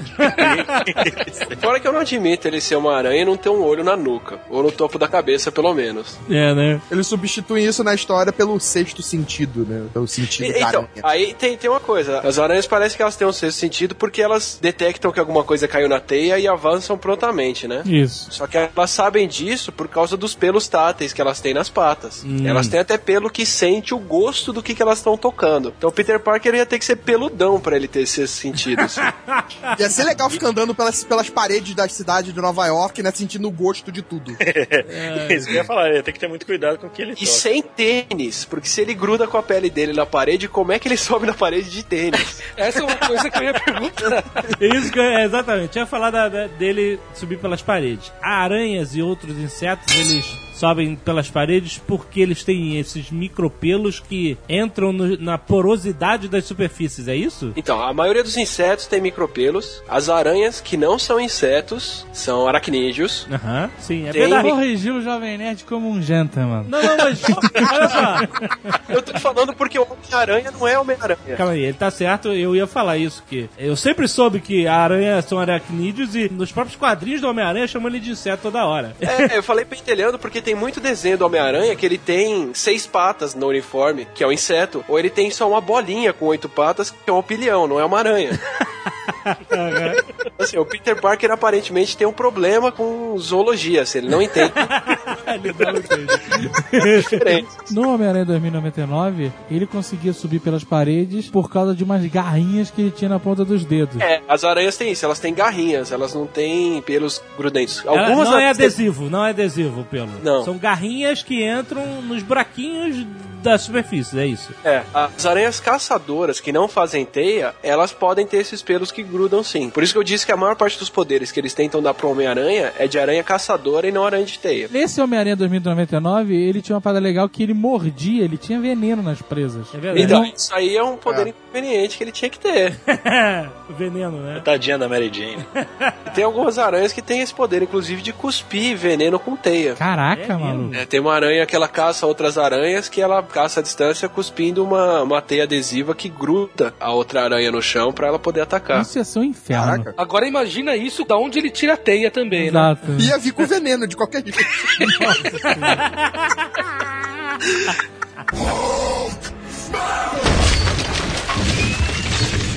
O Hulk. A base biológica, bom, mutação por radioatividade, né? Aquela coisa antiga dos anos 60. É, o Hulk ele foi exposto à radiação gama, né? Numa quantidade absurda. Isso. O que é a radiação gama? Que a gente já explicou no Nerdcast e não entendeu. Radiação gama é quando um átomo ele emite radioatividade, então ele pode emitir três tipos de radioatividade. Ele pode mandar um núcleo de hélio sem nenhum elétron, isso que chama de radiação alfa. Ele pode mandar só um elétron muito rápido, isso que chama de radiação beta. E a radiação gama é quando se manda fótons, quer dizer, partículas de luz a alta intensidade, com frequência muito alta, emitida pelo átomo. Então, essa radiação, por ser muito energética, ela quando bate em corpos biológicos, ela destrói o núcleo das células e acaba causando mutações. Temos uma base científica aí. A radiação gama, na verdade, ela tem muito mais chance de matar uma coisa viva do que de causar mutação. Mas tem uma coisa que me incomoda no Hulk que é assim, é é aquela história de como é que um bicho fica mais forte? Ah, aumenta o tamanho dele gigantescamente, ele fica mais forte. Aham. Isso é uma certa falácia, porque, beleza, você aumenta o tamanho do bicho, os músculos dele crescem, portanto ele fica mais forte. Mas agora ele tem muito mais massa pra carregar. Aham. A ideia é que a força que você consegue fazer, ela cresce com a, a área da seção reta do músculo. Ou seja, você corta o músculo, né? Aquela área é mais ou menos proporcional à força que ele consegue fazer, porque é a quantidade de fibras. E a sua massa cresce com o seu volume. Então a, a massa cresce muito mais rápido do que a força. Tem um limite de quanto você pode crescer até não ter força mais para conseguir levantar. Olha só. A formiga ela carrega 50 vezes o peso dela, a gente carrega mais ou menos um pra um, e um elefante não levanta o mesmo peso que ele, né? Olha só, cara, que excelente. Um pra um depende, né? Depende muito, exato. Depende do plano. No, no auge da forma física. assim. Então, peraí, o Hulk é gigante de forte. E ele não É... consegue levantar do sofá, cara. Primeiro, como que ele fica forte tão rápido, né? Aí já é aquela outra questão de heróis que aumentam muito de tamanho de uma hora pra outra e de onde veio aquela matéria. Só que pra- ele, ele cria essa massa em, em um minuto, assim, ele vai de 70 quilos pra 700. Ele devia ficar esse um minuto comendo 630 quilos de macarrão. Não adianta ficar nervoso, tem que. Não, ele fica nervoso e vai descontar a raiva no macarrão. É, é, vários de nós aqui sabemos como é isso, pô. Tem muita... Tamo no tamanho do Hulk, né, maluco? Daqui a pouco ninguém levanta mais do sofá. Bruce Banner ficou nervoso. Pausa pra ele na churrascaria. Putaço, né, cara? Ah, que merda. Tô puto.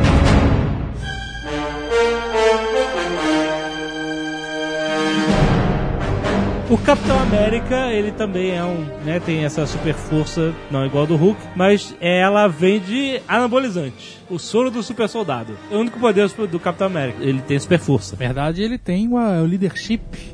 É, ele não, ganha, não só isso, ele ganha também um pouco de inteligência, força e agilidade. Frisbee. Joga um frisbee como ninguém. E aí é que vem a, a parte mais bizarra do Capitão América, que é a porra do escudo de vibrânio. O codinome do escudo é o escudo de negação da realidade. O escudo é uma liga de vibrânio com adamantio. Então já pode Ah. fazer qualquer coisa. Ah, é. Perfeito. Mas o cara que toma uma dose militar de anabolizante como aquela, ele seria um brocha, o pau ia entrar pra dentro, né? Essa que é a verdade. O saco ia enrugar, ia virar um. Né?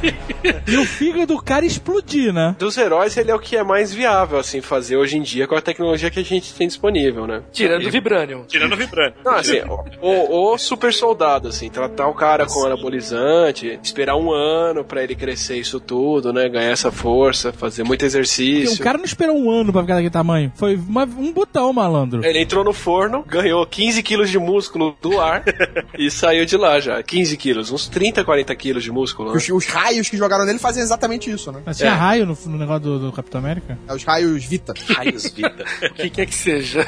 É, exatamente. É os Você raios da puseram Vita. ele na né? câmara de infravermelho ali, quentinho, Ele sai bronzeado. Ele sai bronzeado. deram anabolizante, o cara saiu de lá e foi correr no Tour da França, né? no baby boom for you, Capitão América. Mas o mais descrente do Capitão América é o escudo de Vibranium, né? Porque nas histórias eles deixam claro que é um escudo que consegue absorver qualquer tipo de energia sem vibrar. Impacto. Sem gerar impacto. Então já começa por aí. Se ele faz isso, como é que ele consegue jogar aquele escudo, né? Porque o Ele que impacto. cai em vários lugares e voltar pra mão dele. É verdade. Então, o- o- ele deveria tentar jogar o escudo e ser mandado pra trás, sei lá, ou o escudo fica parado no ar. ou- Ah, assim, imagina que o escudo funciona só do outro lado, mas se ele jogasse o escudo, o escudo ia bater com o lado certo na parede, ia fazer tofe e cair no chão, né? e cair no chão e fica parado lá. Exatamente. Nos quadrinhos, eles dão a explicação exatamente disso. Que a parte do, do escudo, que é o arco da parte externa do escudo, é feito de adamantium. E a parte central do escudo é feita de vibrânio. Ah, então tem um anelzinho de adamante. ah, agora explicou, né? Agora sim eu tô tranquilo. e aquela pintura? Eu quero que me explique aquela pintura que nunca descasca, maluco. Vou pintar meu carro daquela merda. Se ele, se ele absorve qualquer impacto, como é que você forja um escudo? Caraca, o silêncio agora foi. Realmente, que eu tô tentando imaginar como, né? É uma galhofa total. E outra, se ele absorve a energia, porra, uma martelada do Thor, o escudo, sei lá, ia torrar o braço do Capitão América de quente que ele ia ficar. É, porque é a única coisa, o escudo tem que mandar energia pra algum lugar. É calor que ele fica ali. Mas essa é a propriedade do vibrando. Não esquenta. É do mesmo material que o óculos do Ciclope. Isso. Olha só, o óculos do Ciclope é feito de vibrânio, então. Aí resolvemos o problema do óculos do Ciclope. Não, então ele esquenta, mas ele tem um quartzo rubi ali, numa camada de quartzo rubi pra. Entendeu? Você pega uma química pra desfazer o que a outra. a, a deficiência da outra, entendeu?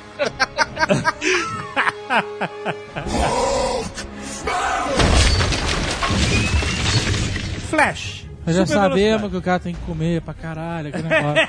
Beleza, beleza. Aquela coisa toda ali é. Isso a gente já aprendeu. Até naquela série antiga do Flash tinha isso. Ele comia bastante, Ele né? tinha que comer pra caramba. Muito ele, açúcar, muito açúcar. ele, ele corria, fazia lá o negócio, voltava pra casa e comia seis, sete pizzas de uma vez só. Porra, tá, tá É, isso era legal, bem no pra caralho. seriado. Isso era legal. Mas é possível um corpo humano se mover a uma velocidade absurda e não, sei lá, desintegrar, cara, pegar fogo? Você tem um atrito com ar, pra começar. Então, um corpo andando tão rápido ali, ele vai estar fazendo uma onda de choque tão grande que só o atrito do corpo dele com o ar vai gerar muito calor e ele ia obliterar, ele ia queimar completamente. Por isso que no jogo de RPG da DC, o cara que fosse fazer o Flash, além de super velocidade, tinha que ter o Air Control. é a con- Tanto que o personagem do nosso amigo pegou só super velocidade, correu e sufocou e caiu, foi arrastado 500 quilômetros. Desmaiou sem ar pela velocidade não conseguia respirar o ar. A gente nem tava preocupado com, com a questão do atrito, sabe, porra? Aí depois ele passou a correr com a mão na frente do nariz, sabe, pra conseguir respirar. Não, e assim, É. o Flash correndo no centro da cidade pelo meio da rua, o arrastro de ar que ele faz ia arrastar a rua inteira com ele. né? Ele ia fazer um Sonic Boom ali, com certeza. ia sair quebrando janela e Não, e trazendo carro, carro trazendo voar, é, gente. carro Vocês já viram o XKCD? Aquela tirinha? Não. Recomendo muito, chama XKCD. É, é escrito por um cara que ele é físico, eu acho. Ele trabalhou com física, então ele faz bastante cientificamente embasado. E ele tem uma tirinha que é uma seção do site dele que é o What If, tipo, e se? Aham. E o primeiro que ele fez é tipo, e se alguém arremessasse uma bola a 90% da velocidade da luz? E aí ele dá um exemplo do que, que ia acontecer no estádio de beisebol se o cara magicamente arremessasse uma bola e ela saísse quase na velocidade da luz. Que é basicamente explodir o estádio Nossa. como se fosse uma bomba atômica por causa da fusão do ar na frente da bola de beisebol. Meu Deus do céu. É, porque, imagina, ele vai pressionar o ar na frente dele, a densidade do ar vai aumentar e vai ter fusão nuclear ali na frente. Pô. na frente do Flash ia ter uma redoma de raio-x que ele tava emitindo só do atrito dele com o ar, assim. Meu Deus. matando E- as pessoas ali de câncer em todo, todo lugar que ele passasse. E assim, porra, cara, o cara tá Deus parado, em menos de um milissegundo ele tá andando na velocidade da luz. Cara. Astronauta fica lá 9G de aceleração na, na nave espacial já sofre pra caralho. Imagina esse sujeito aqui. Acelerou de 0 a C em um milissegundo. Fora ele parando, né? Assim, entre ele parar e um carro bater no muro é a mesma diferença. Caraca, é verdade. aceleração. né? Que ele para do nada, né? Ayrton Senna, né, mano? Ele para e todos os órgãos. Um sai pelo na, pelos poros, né? Ele, por isso que o uniforme dele é vermelho, né, cara?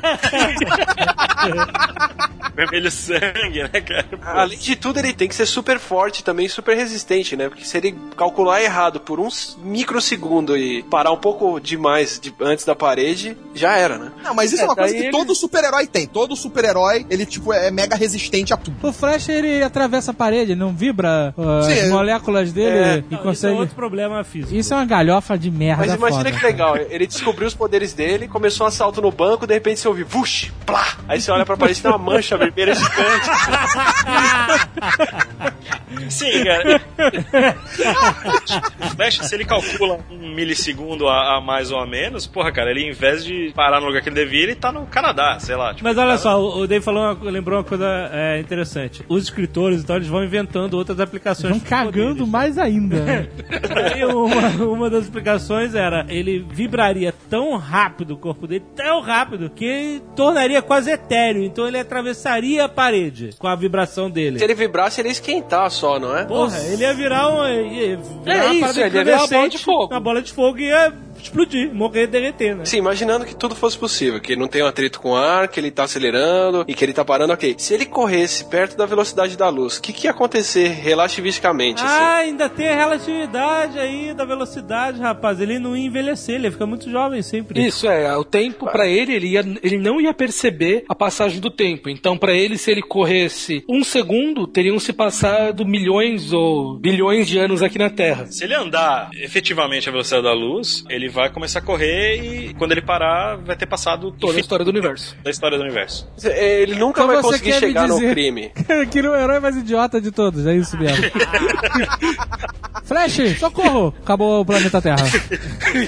Acabou a raça humana. O cara corre, acabou a raça humana. É, vamos dizer que ele, não, que ele não corresse exatamente a velocidade da luz, mas sei lá, Ele corresse. corre a velocidade da luz, é isso mesmo? Não, ele, ele É, corre sim. perto disso, aí É. tem uma. Ele Ou nos- mais rápido, né? tem, é, tem alguma. Dependendo de quem está escrevendo, dependendo da fase, tem história em que ele corre numa esteira, que aí ele consegue acelerar o suficiente pra fazer a esteira funcionar e essa é uma máquina do tempo. E aí ele viaja no espaço e no Caraca, tempo. o, Viaja no o tempo. filho da puta fez uma máquina de todas as máquinas do tempo escrotas, uma esteira. é sacanagem. Que é, é a máquina, é o disfarce perfeito, né? Porque ninguém nunca vai correr numa esteira pra viajar no tempo, né, cara?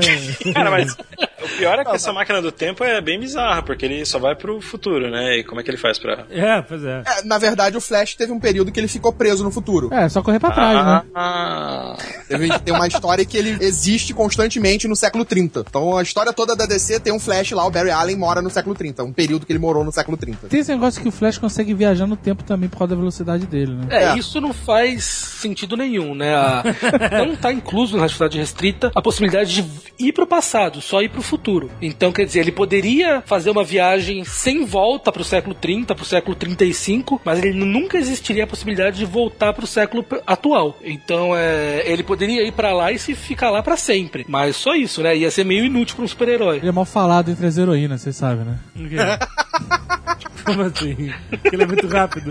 Exatamente. A mulher fala, vamos lá, ele foi bom pra você?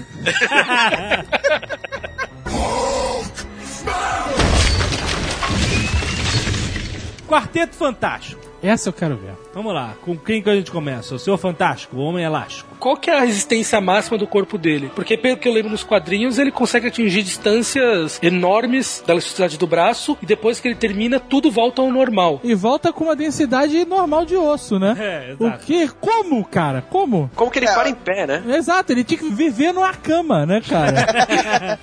ele ia viver numa cama e a mulher invisível ia ser muito infeliz, né, cara? Quando ele estica o braço, o braço tinha que ir afinando, né? Conforme Exato, né? Vai se Exato. espalhando, né? Fibra de elastano estica até cinco vezes o, o tamanho dela, sei lá, se muito mais do que isso ela consegue recuperar a forma dela depois. Então, Ele tem um máximo que ele estica, ele não é infinito. Ele tem um máximo até nos quadrinhos já mostrou até onde ele consegue ir. porra, Quando mas ele tá quente, ele fica mais mole. Se ele for pra América do Sul, né? Se ele vier pro Brasil, né? O cara vai no verão na praia e ele vai. cara, a cara derretendo, né? O cara arrastando o braço no chão. fudido. foda seria se eventualmente numa história lá ele tivesse que forçar e esticar mais do que o limite e ficar com, sei lá, braço todo, todo mole depois. Porque se você estica algo além do limite de deformação elástica, ele simplesmente não, não volta ao comprimento original, ele continua esticado depois. Ah, Então, perde a, perde a, a organização, né? Das fibras, elas estouram, né? Já teve Mas- caso de esticar demais e não conseguir voltar. Imagina o coisa empolgado, na pressa, pega o braço dele e sai correndo, assim, não repara, de repente dá aquele splá! Nossa. E vem só um pedaço de elástico na mão dele. Porra, mas imagina a porrada que o cara vai levar do, do, do elástico. Voltando, né, mano? Cara, será que o homem elástico tem nervoso dele mesmo? Sabe quando você estica, estica um elástico e você fica ficando nervoso de os slide arrebentar e te dar uma chicotada? Será que ele tem esse nervoso? Você quer, O cara estica demais o braço, caralho, vai ser foda! Hora que volta. Porra, É o melhor ataque contra ele, né? O Hulk chega, puxa os braços dele e solta na cara dele. Cara, imagina pegar os braços dele e ficar dando chablau na cara dele? Pare de se bater, imagina- pare de se bater, dá vontade. É, o o Hulk segura ele pelo ombro e puxa o braço, né? Mas a cena clássica dos quadrinhos é, é a- os caras dando tiro nele, aí ele abre assim, como se fosse uma vela, né? Bluf, aí você vê aquelas balas, né? Faz um Você- boing, boing, boing, boing. Aquela projeção das balas nele e de repente ele vai, uf, joga de volta as balas pros caras, né? Assim, ele ser elástico significa que é, a pele dele não rompe nunca, ao ponto de você dar uma saraivada de balas e o cara... É, E, e o coração dele é elástico a ponto de virar uma folha de papel e continuar batendo? Exatamente. O cara, ah, eu vou virar agora. uh, Aquela, aquela vela fininha, desmaiada, sabe? A cabeça cair. Putz, aí você tem uma questão. E o sangue dele na hora que ele estica o braço? É, né? Ele esticou o braço, vai ficar tudo vazio as veias dele ali no meio. O cara estica o braço e a mão vai ficando dormente. Dormente, formiga, puf, no chão. A mão roxa, longe, né? Quando ele vira essa vela pra refletir a bala de volta, a pressão arterial dele deve pra... Exato, ele deve ter Rua, problemas de cardíacos seríssimos, né? Ele deve tomar beta-bloqueador direto, né, meu? Imagina, ele esticando o braço e o lábio ficando roxo. assim. Exato.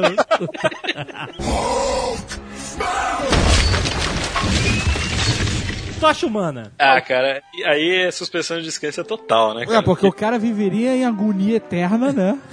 Cara, queimadura de 4 graus ambulante. Eu nunca entendi por que você está pegando fogo, você pode voar. Eu nunca consegui entender. nunca consegui Ah, mas você entender. pensa que o gás, quando esquenta, dilata. Então ele tem que estar só- emitindo gás dilatado e aí ele sai voando. Em dor. Gritando, ele tinha que estar Ah, gritando mas o ele tempo tem o inteiro. mesmo poder do Ciclope nesse sentido. Ele é imune ao poder dele. Tem uma desculpinha até que tem um quadrinho que o Doutor Fantástico ele explica que ele tem uma película sobre a pele dele que acaba sendo uma proteção térmica contra o fogo que ele faz. A, a pele dele devia sair daquele gel térmico, né? Sem parar. Ele devia ser um cara- Pingando, né? Cara Pingando. cheiroso, né? É, Ele secreta aquilo pelos poros da pele. O tempo inteiro. Exato, ele é O nojento, fogo tá cara. só na parte de fora, em volta da pele, então. Exato. Isso. E o, e o combustível do fogo? Ele secreta combustível também? Eles falam que ele sai um plasma quente do corpo dele que pega fogo. Quer dizer, o cara é um peidorreiro pela pele ali, né? E o, e uniforme dele? Aí é coisa que o, Red, o Reed Richards construiu lá. O uniforme de todos eles são adaptáveis aos poderes deles. É, o uniforme também. dele vaza essa porra escrota que não deixa pegar fogo, sei lá. Tá, mas qual é. Da onde vem a energia? Tá meio de quilos de macarrão? Cara, ele come pra cacete de novo. O caso dele nem é de comer, ele deve, sei lá, tomar vodka o dia inteiro. Pra... Ou é repolho o dia inteiro ali também, né? o que pode também explicar como ele voa, se for repolho o dia inteiro. Mulher invisível. É uma mulher que tem um casamento infeliz. Só isso. A mulher, a mulher invisível, não a mulher invisível em si, mas tornar-se invisível até que não é tão impossível, né? Você pode usar a técnica do Douglas Adams e criar um campo de problema de outra pessoa. Temos a, a técnica do Paulo Coelho, funciona. Ah, é. Qual que é a técnica do Paulo Coelho? Ah, eu já expliquei, Você cara. tem que colher os dedos do pé e da mão, assim, e aí a pessoa não te percebe. Ela, não é que você fica invisível, a pessoa não te percebe. É? o Azaghal já fez isso. Já funcionou. É. Pura verdade. Então, como é que é? Ela fica invisível como? As moléculas dela refletem a luz que tá atrás dela, pra frente, como é que é? Essa parada eu não lembro do poder como é descrito. Que ela tem dois poderes. Ela tem um campo de força, Invisível. é um escudo invisível que ela É gera. verdade, ela gera campos de força. Na verdade, o poder dela original era simplesmente ficar invisível. Ou seja, quando ela foi criada, ela era simplesmente uma mulher. Olha aí! Olha, você tá querendo. Na época que ela foi criada. Na época que ela foi Ah, criada, o onde o contexto. mundo era machista. Então o poder da mulher era simplesmente, ah, cala a boca, ninguém tá vendo essa mulher. Depois, o mundo, as mulheres ganhando o espaço dela, deram esse escudo invisível pra ela, né, ter utilidade no grupo. Na verdade, existem metamateriais, né, que o pessoal chama, que eles têm propriedades óticas bizarras, inclusive blindar uma certa região e deixar ela praticamente invisível. É muito difícil fazer isso com luz visível, mas com radiação na faixa de micro-ondas você consegue fazer uma região ficar totalmente invisível. A, a, a micro-ondas passa por aquela região e depois que ela atravessa, não tem nenhum vestígio no estado daquela onda que diga que ela passou por alguma coisa. Entendi. Então é como se não tivesse nada, é como se realmente a luz estivesse atravessando aquele lugar. E se você conseguisse fazer isso com luz visível, basicamente aquela região ia ser invisível. Você não ia enxergar o que tem lá dentro. Tem aquele esquema de ficar invisível que é você refletir, né, o que tá nas costas, na frente e Ah, vice-versa. sim, sim, né? também, também. É, Isso, isso o pessoal consegue fazer. E sim, o poder dela é manipular os fótons pra que eles atravessem ela sem, sem deformidade nenhuma. Sim. E olha que manipulação é um negócio que mulher sabe fazer, hein, cara. é, dei sorte que eu achei a chave do meu baú de machismo. O problema dessa ideia é que se ela tá fazendo os fótons passarem por ela sem interagir com nada, eles não estão interagindo com a retina dela. Ah. Então, ela não tá enxergando. Ela fica cega. Puta! Ela fica cega. Ótimo, muito bom. Ele ninguém não vai falar agora que toda mulher é cega também? Ah, só é cego quando ela quer, né? Quando ela quer, ela enxerga muito bem, né? Não, mas isso é interessante, hein? Isso é um- já é um poder que já ganha. Uma desvantagem grande, maneiro. Não, imagina o Demolidor com esse poder, ele seria foda. Não, cara. O Demolidor é o herói mais merda de todos. Não fala cara. isso. Ah, Como cara. assim? Você vai me desculpar, cara. Eu Ah, conheço o você cara. tá se baseando no filme do Ben Affleck só. Não, Caraca, o cara. Eu eu vou fazer o seguinte: pegar o Lucas Radaeli e jogar ele pela janela. Se ele chegar lá embaixo de inteiro, o Lucas é o cego mais foda que eu conheço. Aham. E o cara não fica dando pirueta por aí, que ele não é maluco, brother. Mas o cara, ele, ele aprendeu a dar pirueta, parkour, rapaz. Ah, não. Não, cara, não, cara. ele não é cego, Como assim? ele tem um sonar. Ah, É verdade, ele não é cego, ele só enxerga de outra forma. É, ele não é cego. Ele é um morcego. É, ele tem a visão dele, ele vê por ruído. E sabe parkour. E sabe pacu. e não tem cu. Exato. Porque quem tem cu tem medo. é, exatamente. O Demolidor não tem medo, pô. O Coisa. Coisa é um cara com a pele muito ressecada. Bom dermatologista pode resolver. O Coisa, ele, ele é feito de pedra, certo? É. Depende, né? Ou é só a pele A minha dele que é de- interpretação do coisa, posso estar errado, mas também foda-se, é que é um cara que tem uma pele muito dura. Então, dentro dele tem órgão. Exato. No desenho animado, a pedra grudava nele, né? Lembra que ele virava coisa? Ele, que ele juntava os anéis e vinham pedras voando na Isso. direção o dele. que mataria ele, na verdade. Né? Primeira, a primeira transformação, a bolo de pedra com sangue escorrendo. Não, mas, por exemplo, se o Coisa virou todo pedra, como ele come e como é digerida a comida dele, né? Não tem Eu como. tenho uma pergunta mais complexa. Depois que ele come, o que acontece? Como é que ele é por dentro, né? Exato, é isso que eu tô perguntando. Se ele tiver um corpo normal debaixo da pele, sei lá, será que ele não é tipo aqueles répteis que vivem em lugar seco pra caramba, assim, que tem uma puta coraça dura em volta do É, eu corpo? acho que é o que faz mais sentido. É, porque uma o olho dele, o olho dele não é de pedra. O Exato. olho. É, ele tem um coração mole por dentro, né? o pior é que tem, né? Mas é, ele também entra no problema de tamanho não é igual a força, né? Ainda mais se ele tiver que carregar aquela pedra toda, né? Pois Se é, carregar um. Ah, 300 então ele tem que ter pedra. super força. Claro. ele né? quiser, ele não precisa dar um golpe, é só ele soltar o braço, né? Agora aí aquela menina que namora com ele, hein? Putz. Essa é É cega. cega. Essa é Essa cega tem e- super força. Porra. E é uma mulher elástica também, né, mano?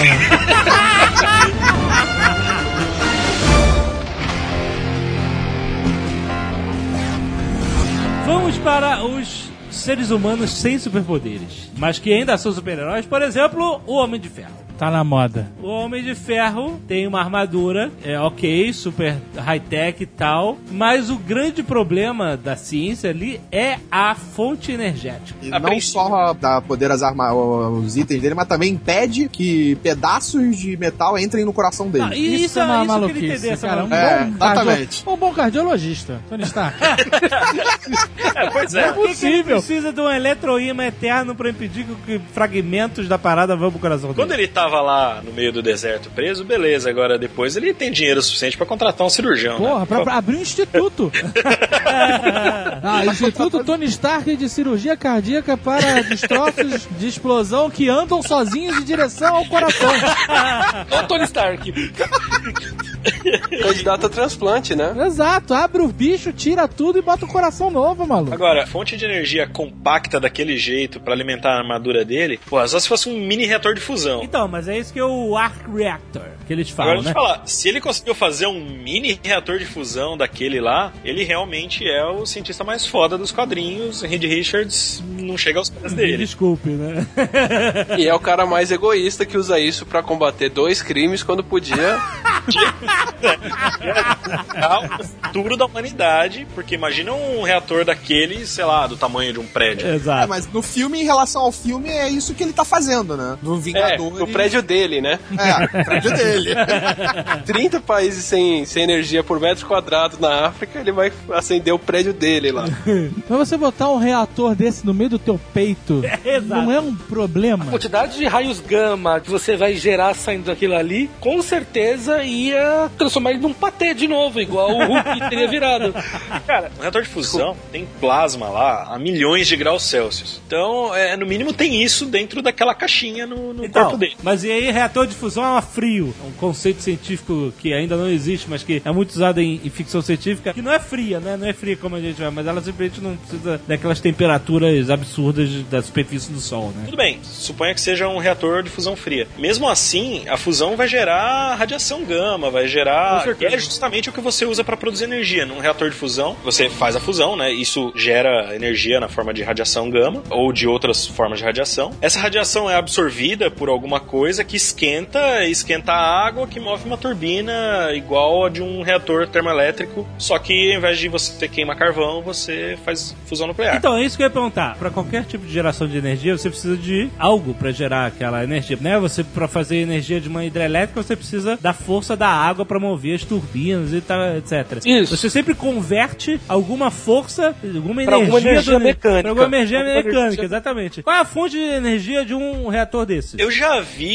é, é, propostas de reatores nucleares que não precisam de uma turbina. Eles de fato converteriam direto, sei lá, o calor da reação em, em energia elétrica de outra forma, ou as próprias partículas que estão saindo dali absorver de alguma forma e transformar em energia elétrica. Mas todos eles têm uma eficiência, né? é, Com os projetos, né, nem, isso nem é algo factível ainda. E mesmo assim a, a eficiência estimada é muito menor do que a de uma turbina padrão que já faz, sei lá, décadas que os caras estão otimizando até o. Ele não precisa de um material radioativo, precisa de plutônio, alguma coisa assim? Para uma fu- fusão, não. A fissão, você pega elementos pesados e vai dividindo ele até elementos mais leves. A fusão, você pode começar com dois átomos de hidrogênio, você funde os dois átomos de hidrogênio para elementos mais pesados, hélio e Então, mas assim você vai precisa de calor e pressão absurda, não é? Calor e pressão absurda e átomos de hidrogênio. Então seria isso que você precisaria para poder fazer uma fusão. A fusão a frio, a ideia é que você não precisaria do calor nem da pressão absurda. A ideia que as pessoas defendem na fusão a frio seria isso. Mas mesmo sem o calor e a pressão absurda para fazer a fusão, o resultado da fusão, quando você junta os dois átomos de hidrogênio, você vai formar o átomo de hélio mais radiação gama. Radiação gama é resultado da reação. Então isso não teria escapatória. O cara ia morrer de câncer.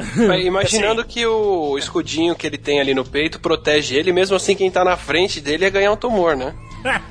Pois é. E assim, a não ser que você imagine que o reator efetivamente é uma bolinha microscópica dentro daquela coisa e o resto é tudo blindagem contra a radiação. Sim, sim. É, sei lá. hum, Porra, meu irmão, quando eu coloco meu celular pra carregar, ele ia ficar quente pra cacete, cara. Imagina o peito do cara, mano. Peito e a mão e o pé dele, né? Com aquele jato.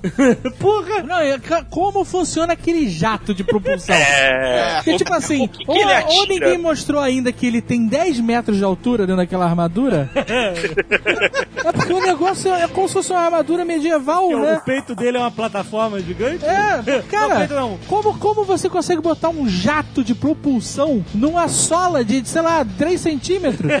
Aquilo é de fato um jato. Aquilo parece funcionar como, como uma turbina de avião. Os das mãos, inclusive, soltam energia pra Pois é, atordoar. aquele brilho deve ser ar quente, deve ser alguma coisa que ele joga pra poder, né? Porque é assim que funciona um foguete, é uma turbina. Você lança ar numa velocidade absurda. Se você empurra ar, o ar te empurra de volta e você anda pra frente. O ar que passa dentro da turbina é acelerado em uma direção. E você na outra. Você, e você é acelerado na outra, porque é a reação Isso. da coisa. Quer dizer, Ou ele tem um tanque de ar em algum lugar escondido, não vou me perguntar onde.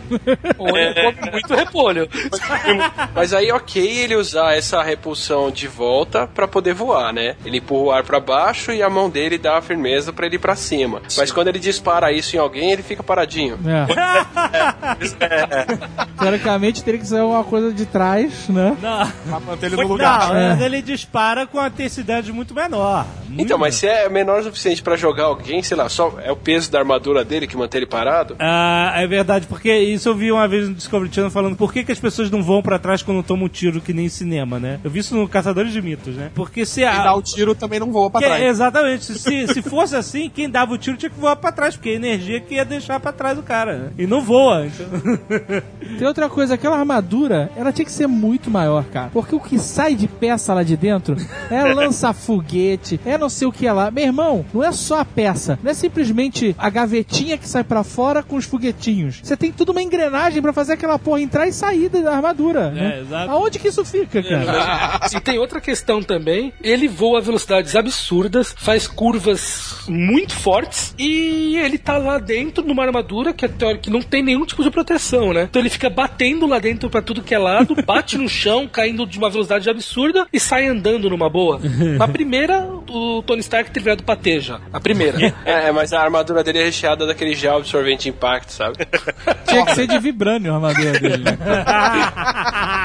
E ela é cheia de plástico bolha. Por dentro. Ia ficar, ia ficar muito maneiro. Ele cai e começa. Aquela cena de diálogo ele andando fazendo prec.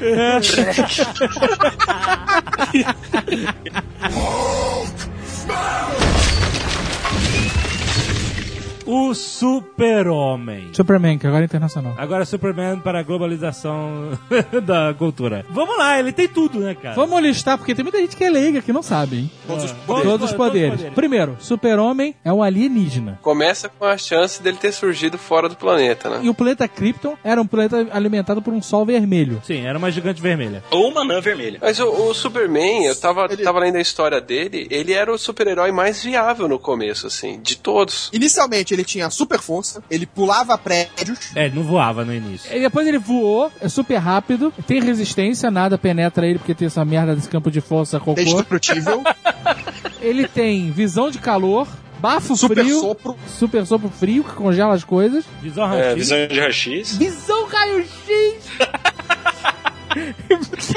que mais? Que mais que esse cara tem, cara? Desvia balas no peito. É, tem a super resistência. Né? E o único ponto fraco deste filha da puta é a Kryptonita. Que dependendo da versão, existe, tipo, em abundância no, na- no, no planeta. Então, vamos lá. Se o poder dele vem do Sol, então eu imagino que seja, de alguma forma, a luz do Sol que ele absorve. Do sol amarelo. Do Sol amarelo. O super-homem ele funciona como, exatamente como uma bateria, né? Que é, ele é recarregado pelo sol. E já acontecia muito de se ele se afastasse do sol e usasse os poderes, ele perdia os poderes. Ele ficava sem poderes. E tem histórias também que mostram ele no futuro que ele se torna O homem câncer de pele, ele se torna dez vezes mais poderoso. dez vezes mais poderoso? É, porque ele acumulou o, o sol nele, tornando ele mais poderoso ainda. Mas ele não gasta energia? Na história, ele gasta menos do que ele absorve. Ok, ele fica, acorda de manhã, vai pra varanda, pega aquela, aquele negócio de reflexo, sabe? E fica, fica se bronzeando com aquela chapa de espelho. E aí, o, né? O super-homem tinha que ser o Julio Iglesias, né, cara? Então bronzeado. Então é razoável eu supor que a fonte de. toda a fonte de energia dele pra fazer aquelas coisas é da luz do Sol. É. Então eu vou dar uma de chato e vou pegar quanta energia a gente recebe do Sol aqui na Terra. É mais ou menos um watt por metro quadrado, tá? Não é muito. E, pô, quanta área de pele ele tem? Pô, é mais ou menos um metro quadrado, não é muito mais do que isso. Ou seja, o cara tem um watt de luz ali absorvendo se ele ficar peladão ali deitado no Sol. Aham. Cara, quanta energia ele, ele gasta, por exemplo, pra sair voando daqui até órbita baixa, mais ou menos onde estão os satélites? Porra, cara, ele ia ter que tomar 40 anos de banho de sol pra conseguir fazer isso. E o raio, o raio de laser, visão O laser. raio, é, é, sei lá, eu pensei assim, uns 10 segundos de um laser de, de 1 kW, mais ou menos. Duas horas e meia de banho de sol pra ele conseguir fazer 10 segundos de visão quente. 10 segundos de visão quente e cair desmaiado na sequência. E cair desmaiado na sequência, exatamente. Acabou dizer- toda a energia do cara. Ou alguns 20, 30 quilos de macarrão ali pra poder corresponder a isso também. É, Duas horas de sol pra ele esquentar uma xícara de chá, é isso? É, exatamente, exatamente. Porra, meu forno de micro-ondas é mais E aí, Mas e se também, ele voar porra, pro sol e ele pegar a energia diretamente próximo ao sol? Aí é outra história. É, Aí, mas ele vai ter o porra. problema de voar primeiro até o sol. Pois é, Porque pra chegar lá ele vai precisar do quê? De 400, 500 anos de Ah. energia solar pra poder.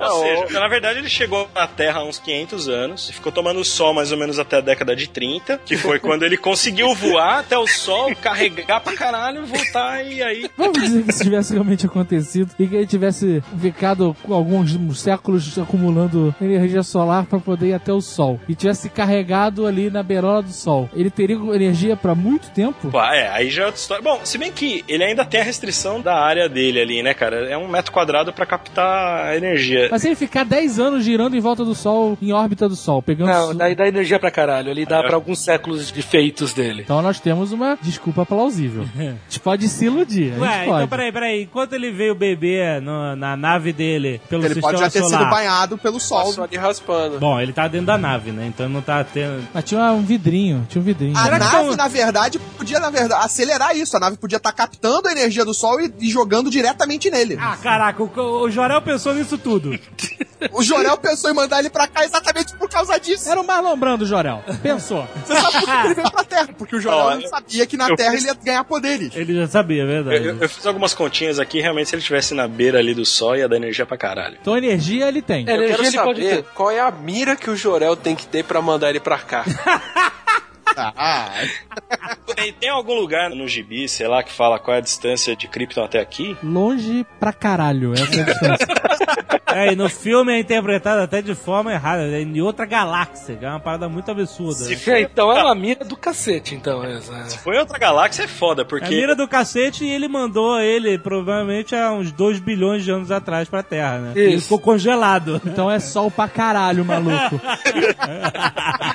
Ah, beleza, ok. Mas o maior problema do Superman é como é que ele voa, né? Porque a única coisa que ele pode, que a gente pode pensar ali, o único método físico que a gente consegue fazer ele voar é realmente é uma super flatulência ali que faz ele voar de qualquer Não, maneira. Ele não pode existe diminuir a uma explicação que ele é, é negócio de densidade dos músculos e aí permite que ele voe. E, é uma pipa? Tipo uma pipa? Porra, mas se ele, por exemplo, diminuísse a densidade dele pra voar e ficar mais leve que o ar, ele nunca ia conseguir segurar a asa de um avião. Nem empurrar. Então, mas Sustentar avião caindo. assim, porra. ignorando a física dele voando, ou de qualquer outra coisa dele, as coisas com as quais ele interage também não obedecem às leis da física. Porque ele já deve ter matado a Lois Lane várias vezes. Ah, sim, né? Dela caindo do prédio e ele pegando ela voando. é, e, e cortando ela em três, né? Como de...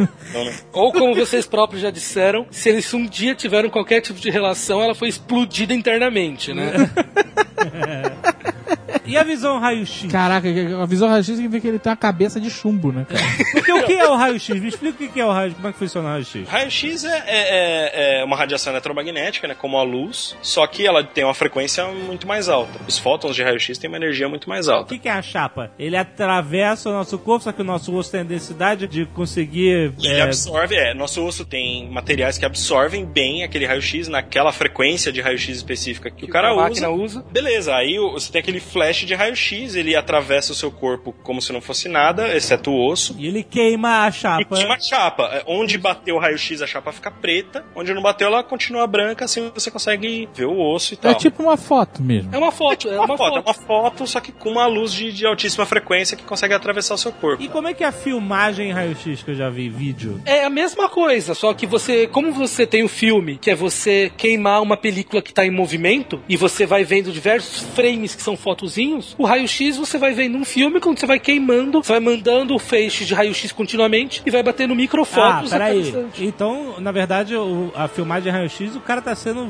bombardeado muito mais. Por muito, mais. mais. Exatamente. Quero ser meio, né, levantar uma preocupação excessiva e tal.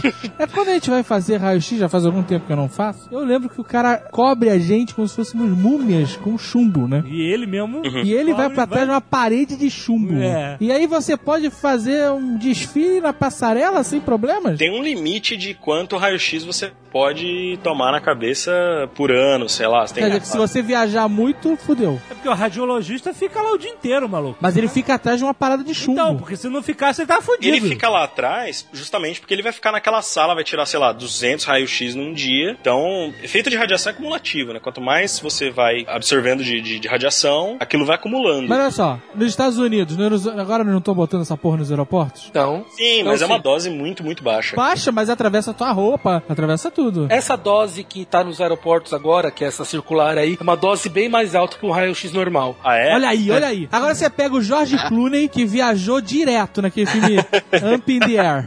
Amor nas alturas, amor sem escala, sei lá qual é o nome. Ele era pra ter câncer no final do filme, né?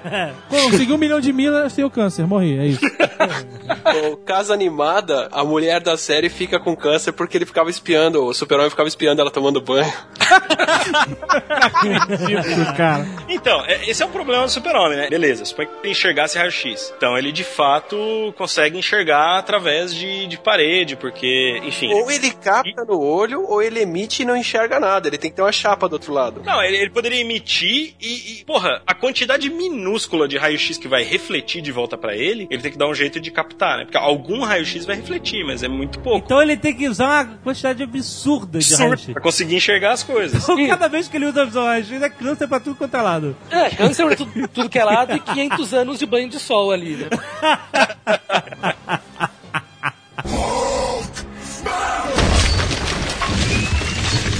E tem questões também que no quadrinhos ele vai voando e levanta um carro pelo teto. Se alguém me falar um carro que você consegue levantar ele pelo teto e não sai na tua mão e o teto não desgruda do carro, é, me Ah, avisa é que eu aqueles, compro. carros, aqueles lugares ferro velho que levanta o carro no teto É. pra ter um imã no teto. Levanta pelo Não, teto. Imagina o carro a 60 por hora, ele segura no teto do carro. O resto do carro ia continuar a 60, ele ia ficar com o teto na mão.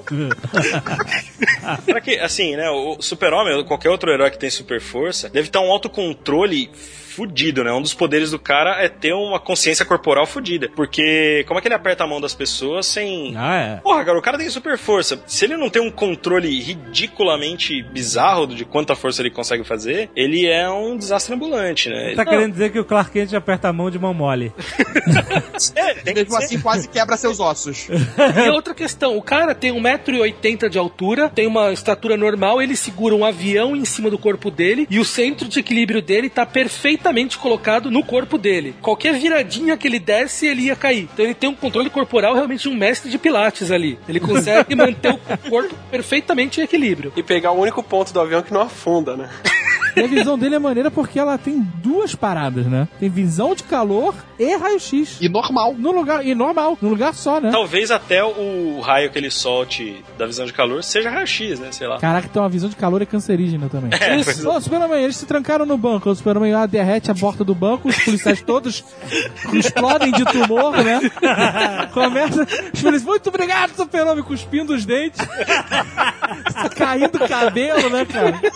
Metrópolis ia ser com certeza interditada pelas autoridades nucleares dos Estados Unidos ali já, né? Pô, os contadores Geiger, né? Só ia ter radiodunas em Metrópolis. Vem cá, mas e o sopro gelado? Caraca, isso é, é- é levar aquele negócio de assoprar e sentir geladinho ao extremo, né, cara?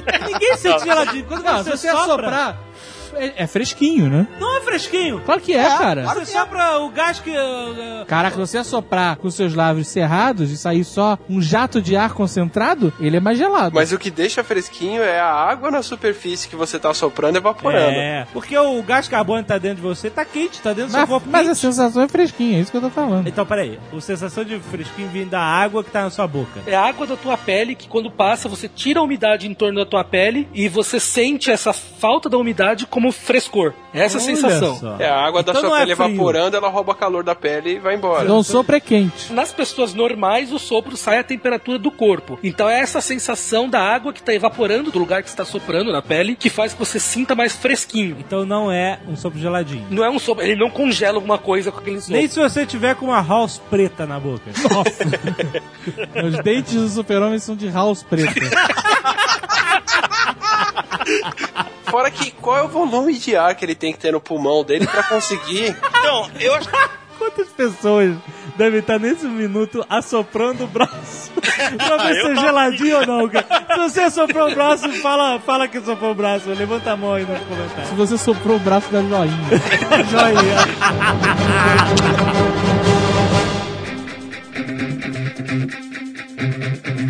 Tem um X-Men que é viável. O quê? O anjo. Não é? A mutação dele é só ter asas. Não é possível. É, ele teria que ter uma modificação na região da coluna ali pra conseguir aguentar o peso dele nas asas. Isso já seria uma mudança bem razoável. Além disso, os ossos dele teriam que ser todos ocos, não? É. Que no osso de ave não é oco pra ter um negócio desse? Sim, sim, sim. É, ele tinha que ser mais leve, muito mais leve, né? Do que ele é, na verdade. Não podia pesar 90 quilos e, e- e achar que aquelas asas iam levantar ele. Ele teria que ser mais baixo também, bem mais curto. E ele não poderia ter braço, porque a asa dos pássaros é o braço deles.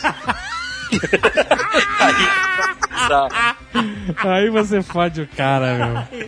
Ah, excelente. E seria um anão sem braço, é isso?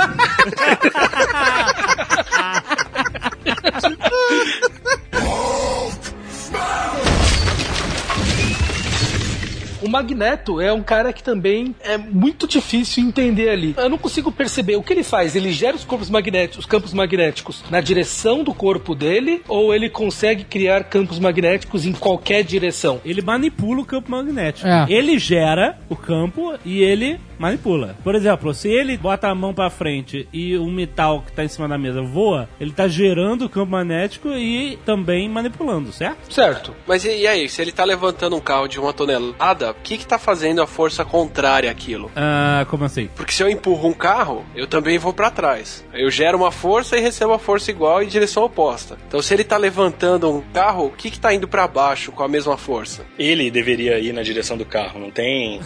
Não tem é nenhum é? outro corpo. É.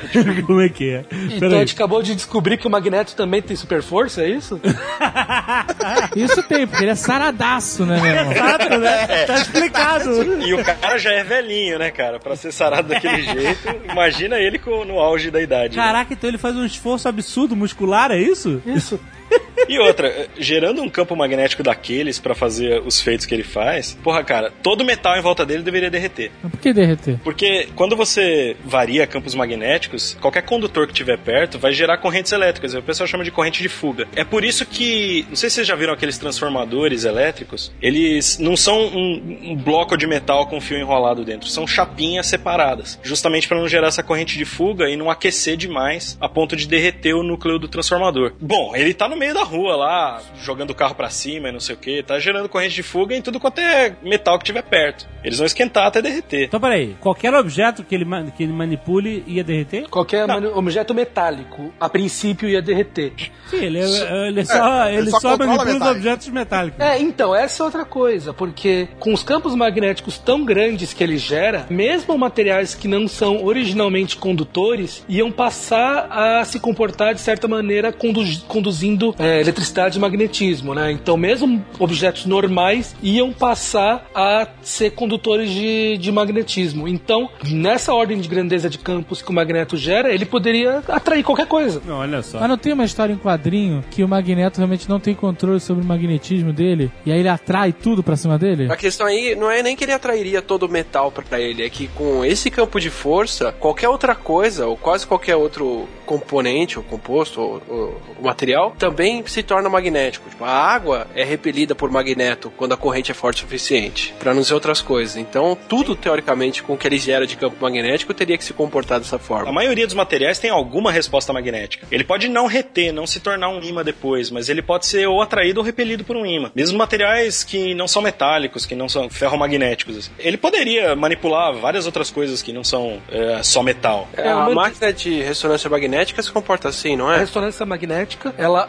alinha o spin dos elétrons do- dos átomos de água do seu corpo, das moléculas, e depois quando ela solta, você consegue medir esse tempo deles voltando ao normal e com isso estudar o seu corpo. Mas é isso que ele faz, ele alinha as moléculas de água de determinada região. Caraca, sério? É isso? É E isso. Você não se sente mal quando isso acontece? Porque não é forte o suficiente pra fazer nada além disso. Tem um vídeo muito famoso no YouTube que é de um sapo que eles colocam em cima de um supercondutor Ah, e o Deus. sapinho sai flutuando assim. Eu mandei pra vocês aí pra vocês verem. o- Eu pensei que aconteceu alguma coisa horrível com o sapo. Não, só mostra o sapinho flutuando assim. Mas por que, que ele tá flutuando? O campo magnético é tão forte que o- as moléculas do corpo dele começam a se comportar como se fosse metal. E ele flutua. Caraca. A consequência disso é que ele ficou estéreo e vomitou, né? na sequência. Então, tem um tipo de comportamento magnético que a água tem que chama diamagnetismo. Que é assim: você tem um campo magnético agindo em você e você se magnetiza, só que não na direção do campo, na direção contrária. A água é diamagnética. Então o que os caras fizeram foi colocar um sapo em cima de um magneto supercondutor, muito, muito poderoso. E a água do sapo se polarizou na outra direção e repeliu o imã. Aí o sapo fica flutuando em cima do imã. Então isso explica por que, o Magneto consegue voar? Olha, eu não tinha pensado nisso, mas pode ser, viu? Na verdade, ele está mexendo nas moléculas de água do corpo dele, é isso? É, mas o problema Ou é então que... ele tá repelindo, sei lá, o concreto embaixo dele, ou os outros materiais que estão embaixo dele. É, essa seria uma maneira dele voar, porque a maneira Porra. clássica que o Magneto voa, que eu sempre vi, era ele botar uma placa de metal embaixo do pé, gerar o campo magnético levando a placa pra cima. Mais ou menos, né? Isso foi mais no filme do que nos quadrinhos. É. Nos quadrinhos ele voa livremente pra onde ele quiser. Às vezes ele faz um, um globo de energia em volta dele. É, inclusive a altura que ele quiser, né? É, exato. Cara, pode crer, eu tinha um problema com o Magneto voar, agora eu acho que. Tá É, se fosse com plaquinha de metal no pé, ele Tá ia voar de ponta cabeça, né? Não, se fosse a plaquinha de metal As no pé, também botas dele ia- podem ter ponta metálica também. Isso ia ferir a, a- a lei- a terceira lei de Newton, cara. É a mesma coisa de você segurar na sua no seu cabelo, puxar pra cima e tentar levitar assim. Eu quero fazer a pergunta sobre o Magneto que é o seguinte: é possível ele matar uma pessoa manipulando as moléculas de ferro no sangue da pessoa? Talvez ele consiga gerar um campo magnético tão forte a ponto do sangue parar de circular, sei lá. E ia ser muito mais legal se ele conseguisse ferver água no coração de alguém e explodir ele dentro do peito, não é? Nossa! Porra, Me lembra de nunca fazer nada de mal pro Atila. Imagina no filme isso. Meu Deus, cara. É, se ele co- consegue vibrar a água dentro da pessoa, ele pode fazer o micro-ondas, não pode? Se ele manipula campo magnético, em essência, campo magnético e campo elétrico é uma coisa só. E se ele é capaz de manipular um, ele é capaz de manipular o outro. Ah, é? Se ele é capaz de manipular os dois, ele é capaz de gerar ondas eletromagnéticas. Então, E aí ele pode gerar micro-ondas e cozinhar todo mundo. Caraca, olha só! Impressionante. imagina, você chega no freezer, pega o, o lanche, chega no sofá e já tá quente na sua mão. E o campo ma- magnético da Terra, isso teria alguma influência nos sentidos do magneto? Se ele fosse no Polo Norte ou no Cara, Sul, Existem whatever? animais que usam o campo magnético da Terra pra se, pra se guiar, né? Sim. Pra encontrar o norte e tal. Se ele tivesse alguma sensação magnética, se ele tivesse algum sentido que pudesse perceber o campo magnético da Terra, ele poderia usar isso de alguma forma pra se orientar. Mas Ia ser um jeito legal. campo- os Ele não ia ali- perder o carro no estacionamento. Boa. O campo magnético da Terra é relativamente baixo. Ele, eu não Mas, sei por se exemplo, ele, você falou que tem animais que sentem o campo magnético da Terra. Então teriam animais que sentiriam o magneto, perceberiam? Ah, Sim, bom, com certeza. dele não E seriam afetados mais As por vacas, ele? cara, as vacas. vacas, é. Vacas? As vacas se orientam na linha norte e sul pra pastar. Elas seguem a orientação magnética da Terra. E aí? As vacas iam ficar malucas e iam passar. se você vê os pombos voando malucos e a vaca desorientada, é o magneto chegando. Porra, por que, que o Xavier nunca botou vacas e pombos na mansão, né? Pra- em volta, assim, é o melhor alarme contra o magneto. Caraca, esse ia ser uma história maneira. Eu já vi porco, eu já vi ganso, agora faca, segurança foi demais, cara. Tem algum X-Men que é, que é um pássaro? Tem o anjo, né? Anjo. Imagina, ele ia ficar maluco, bater em vidraça quando o magneto chegasse. Caraca, o anjo bate na janela, o nego já liga o alarme, né?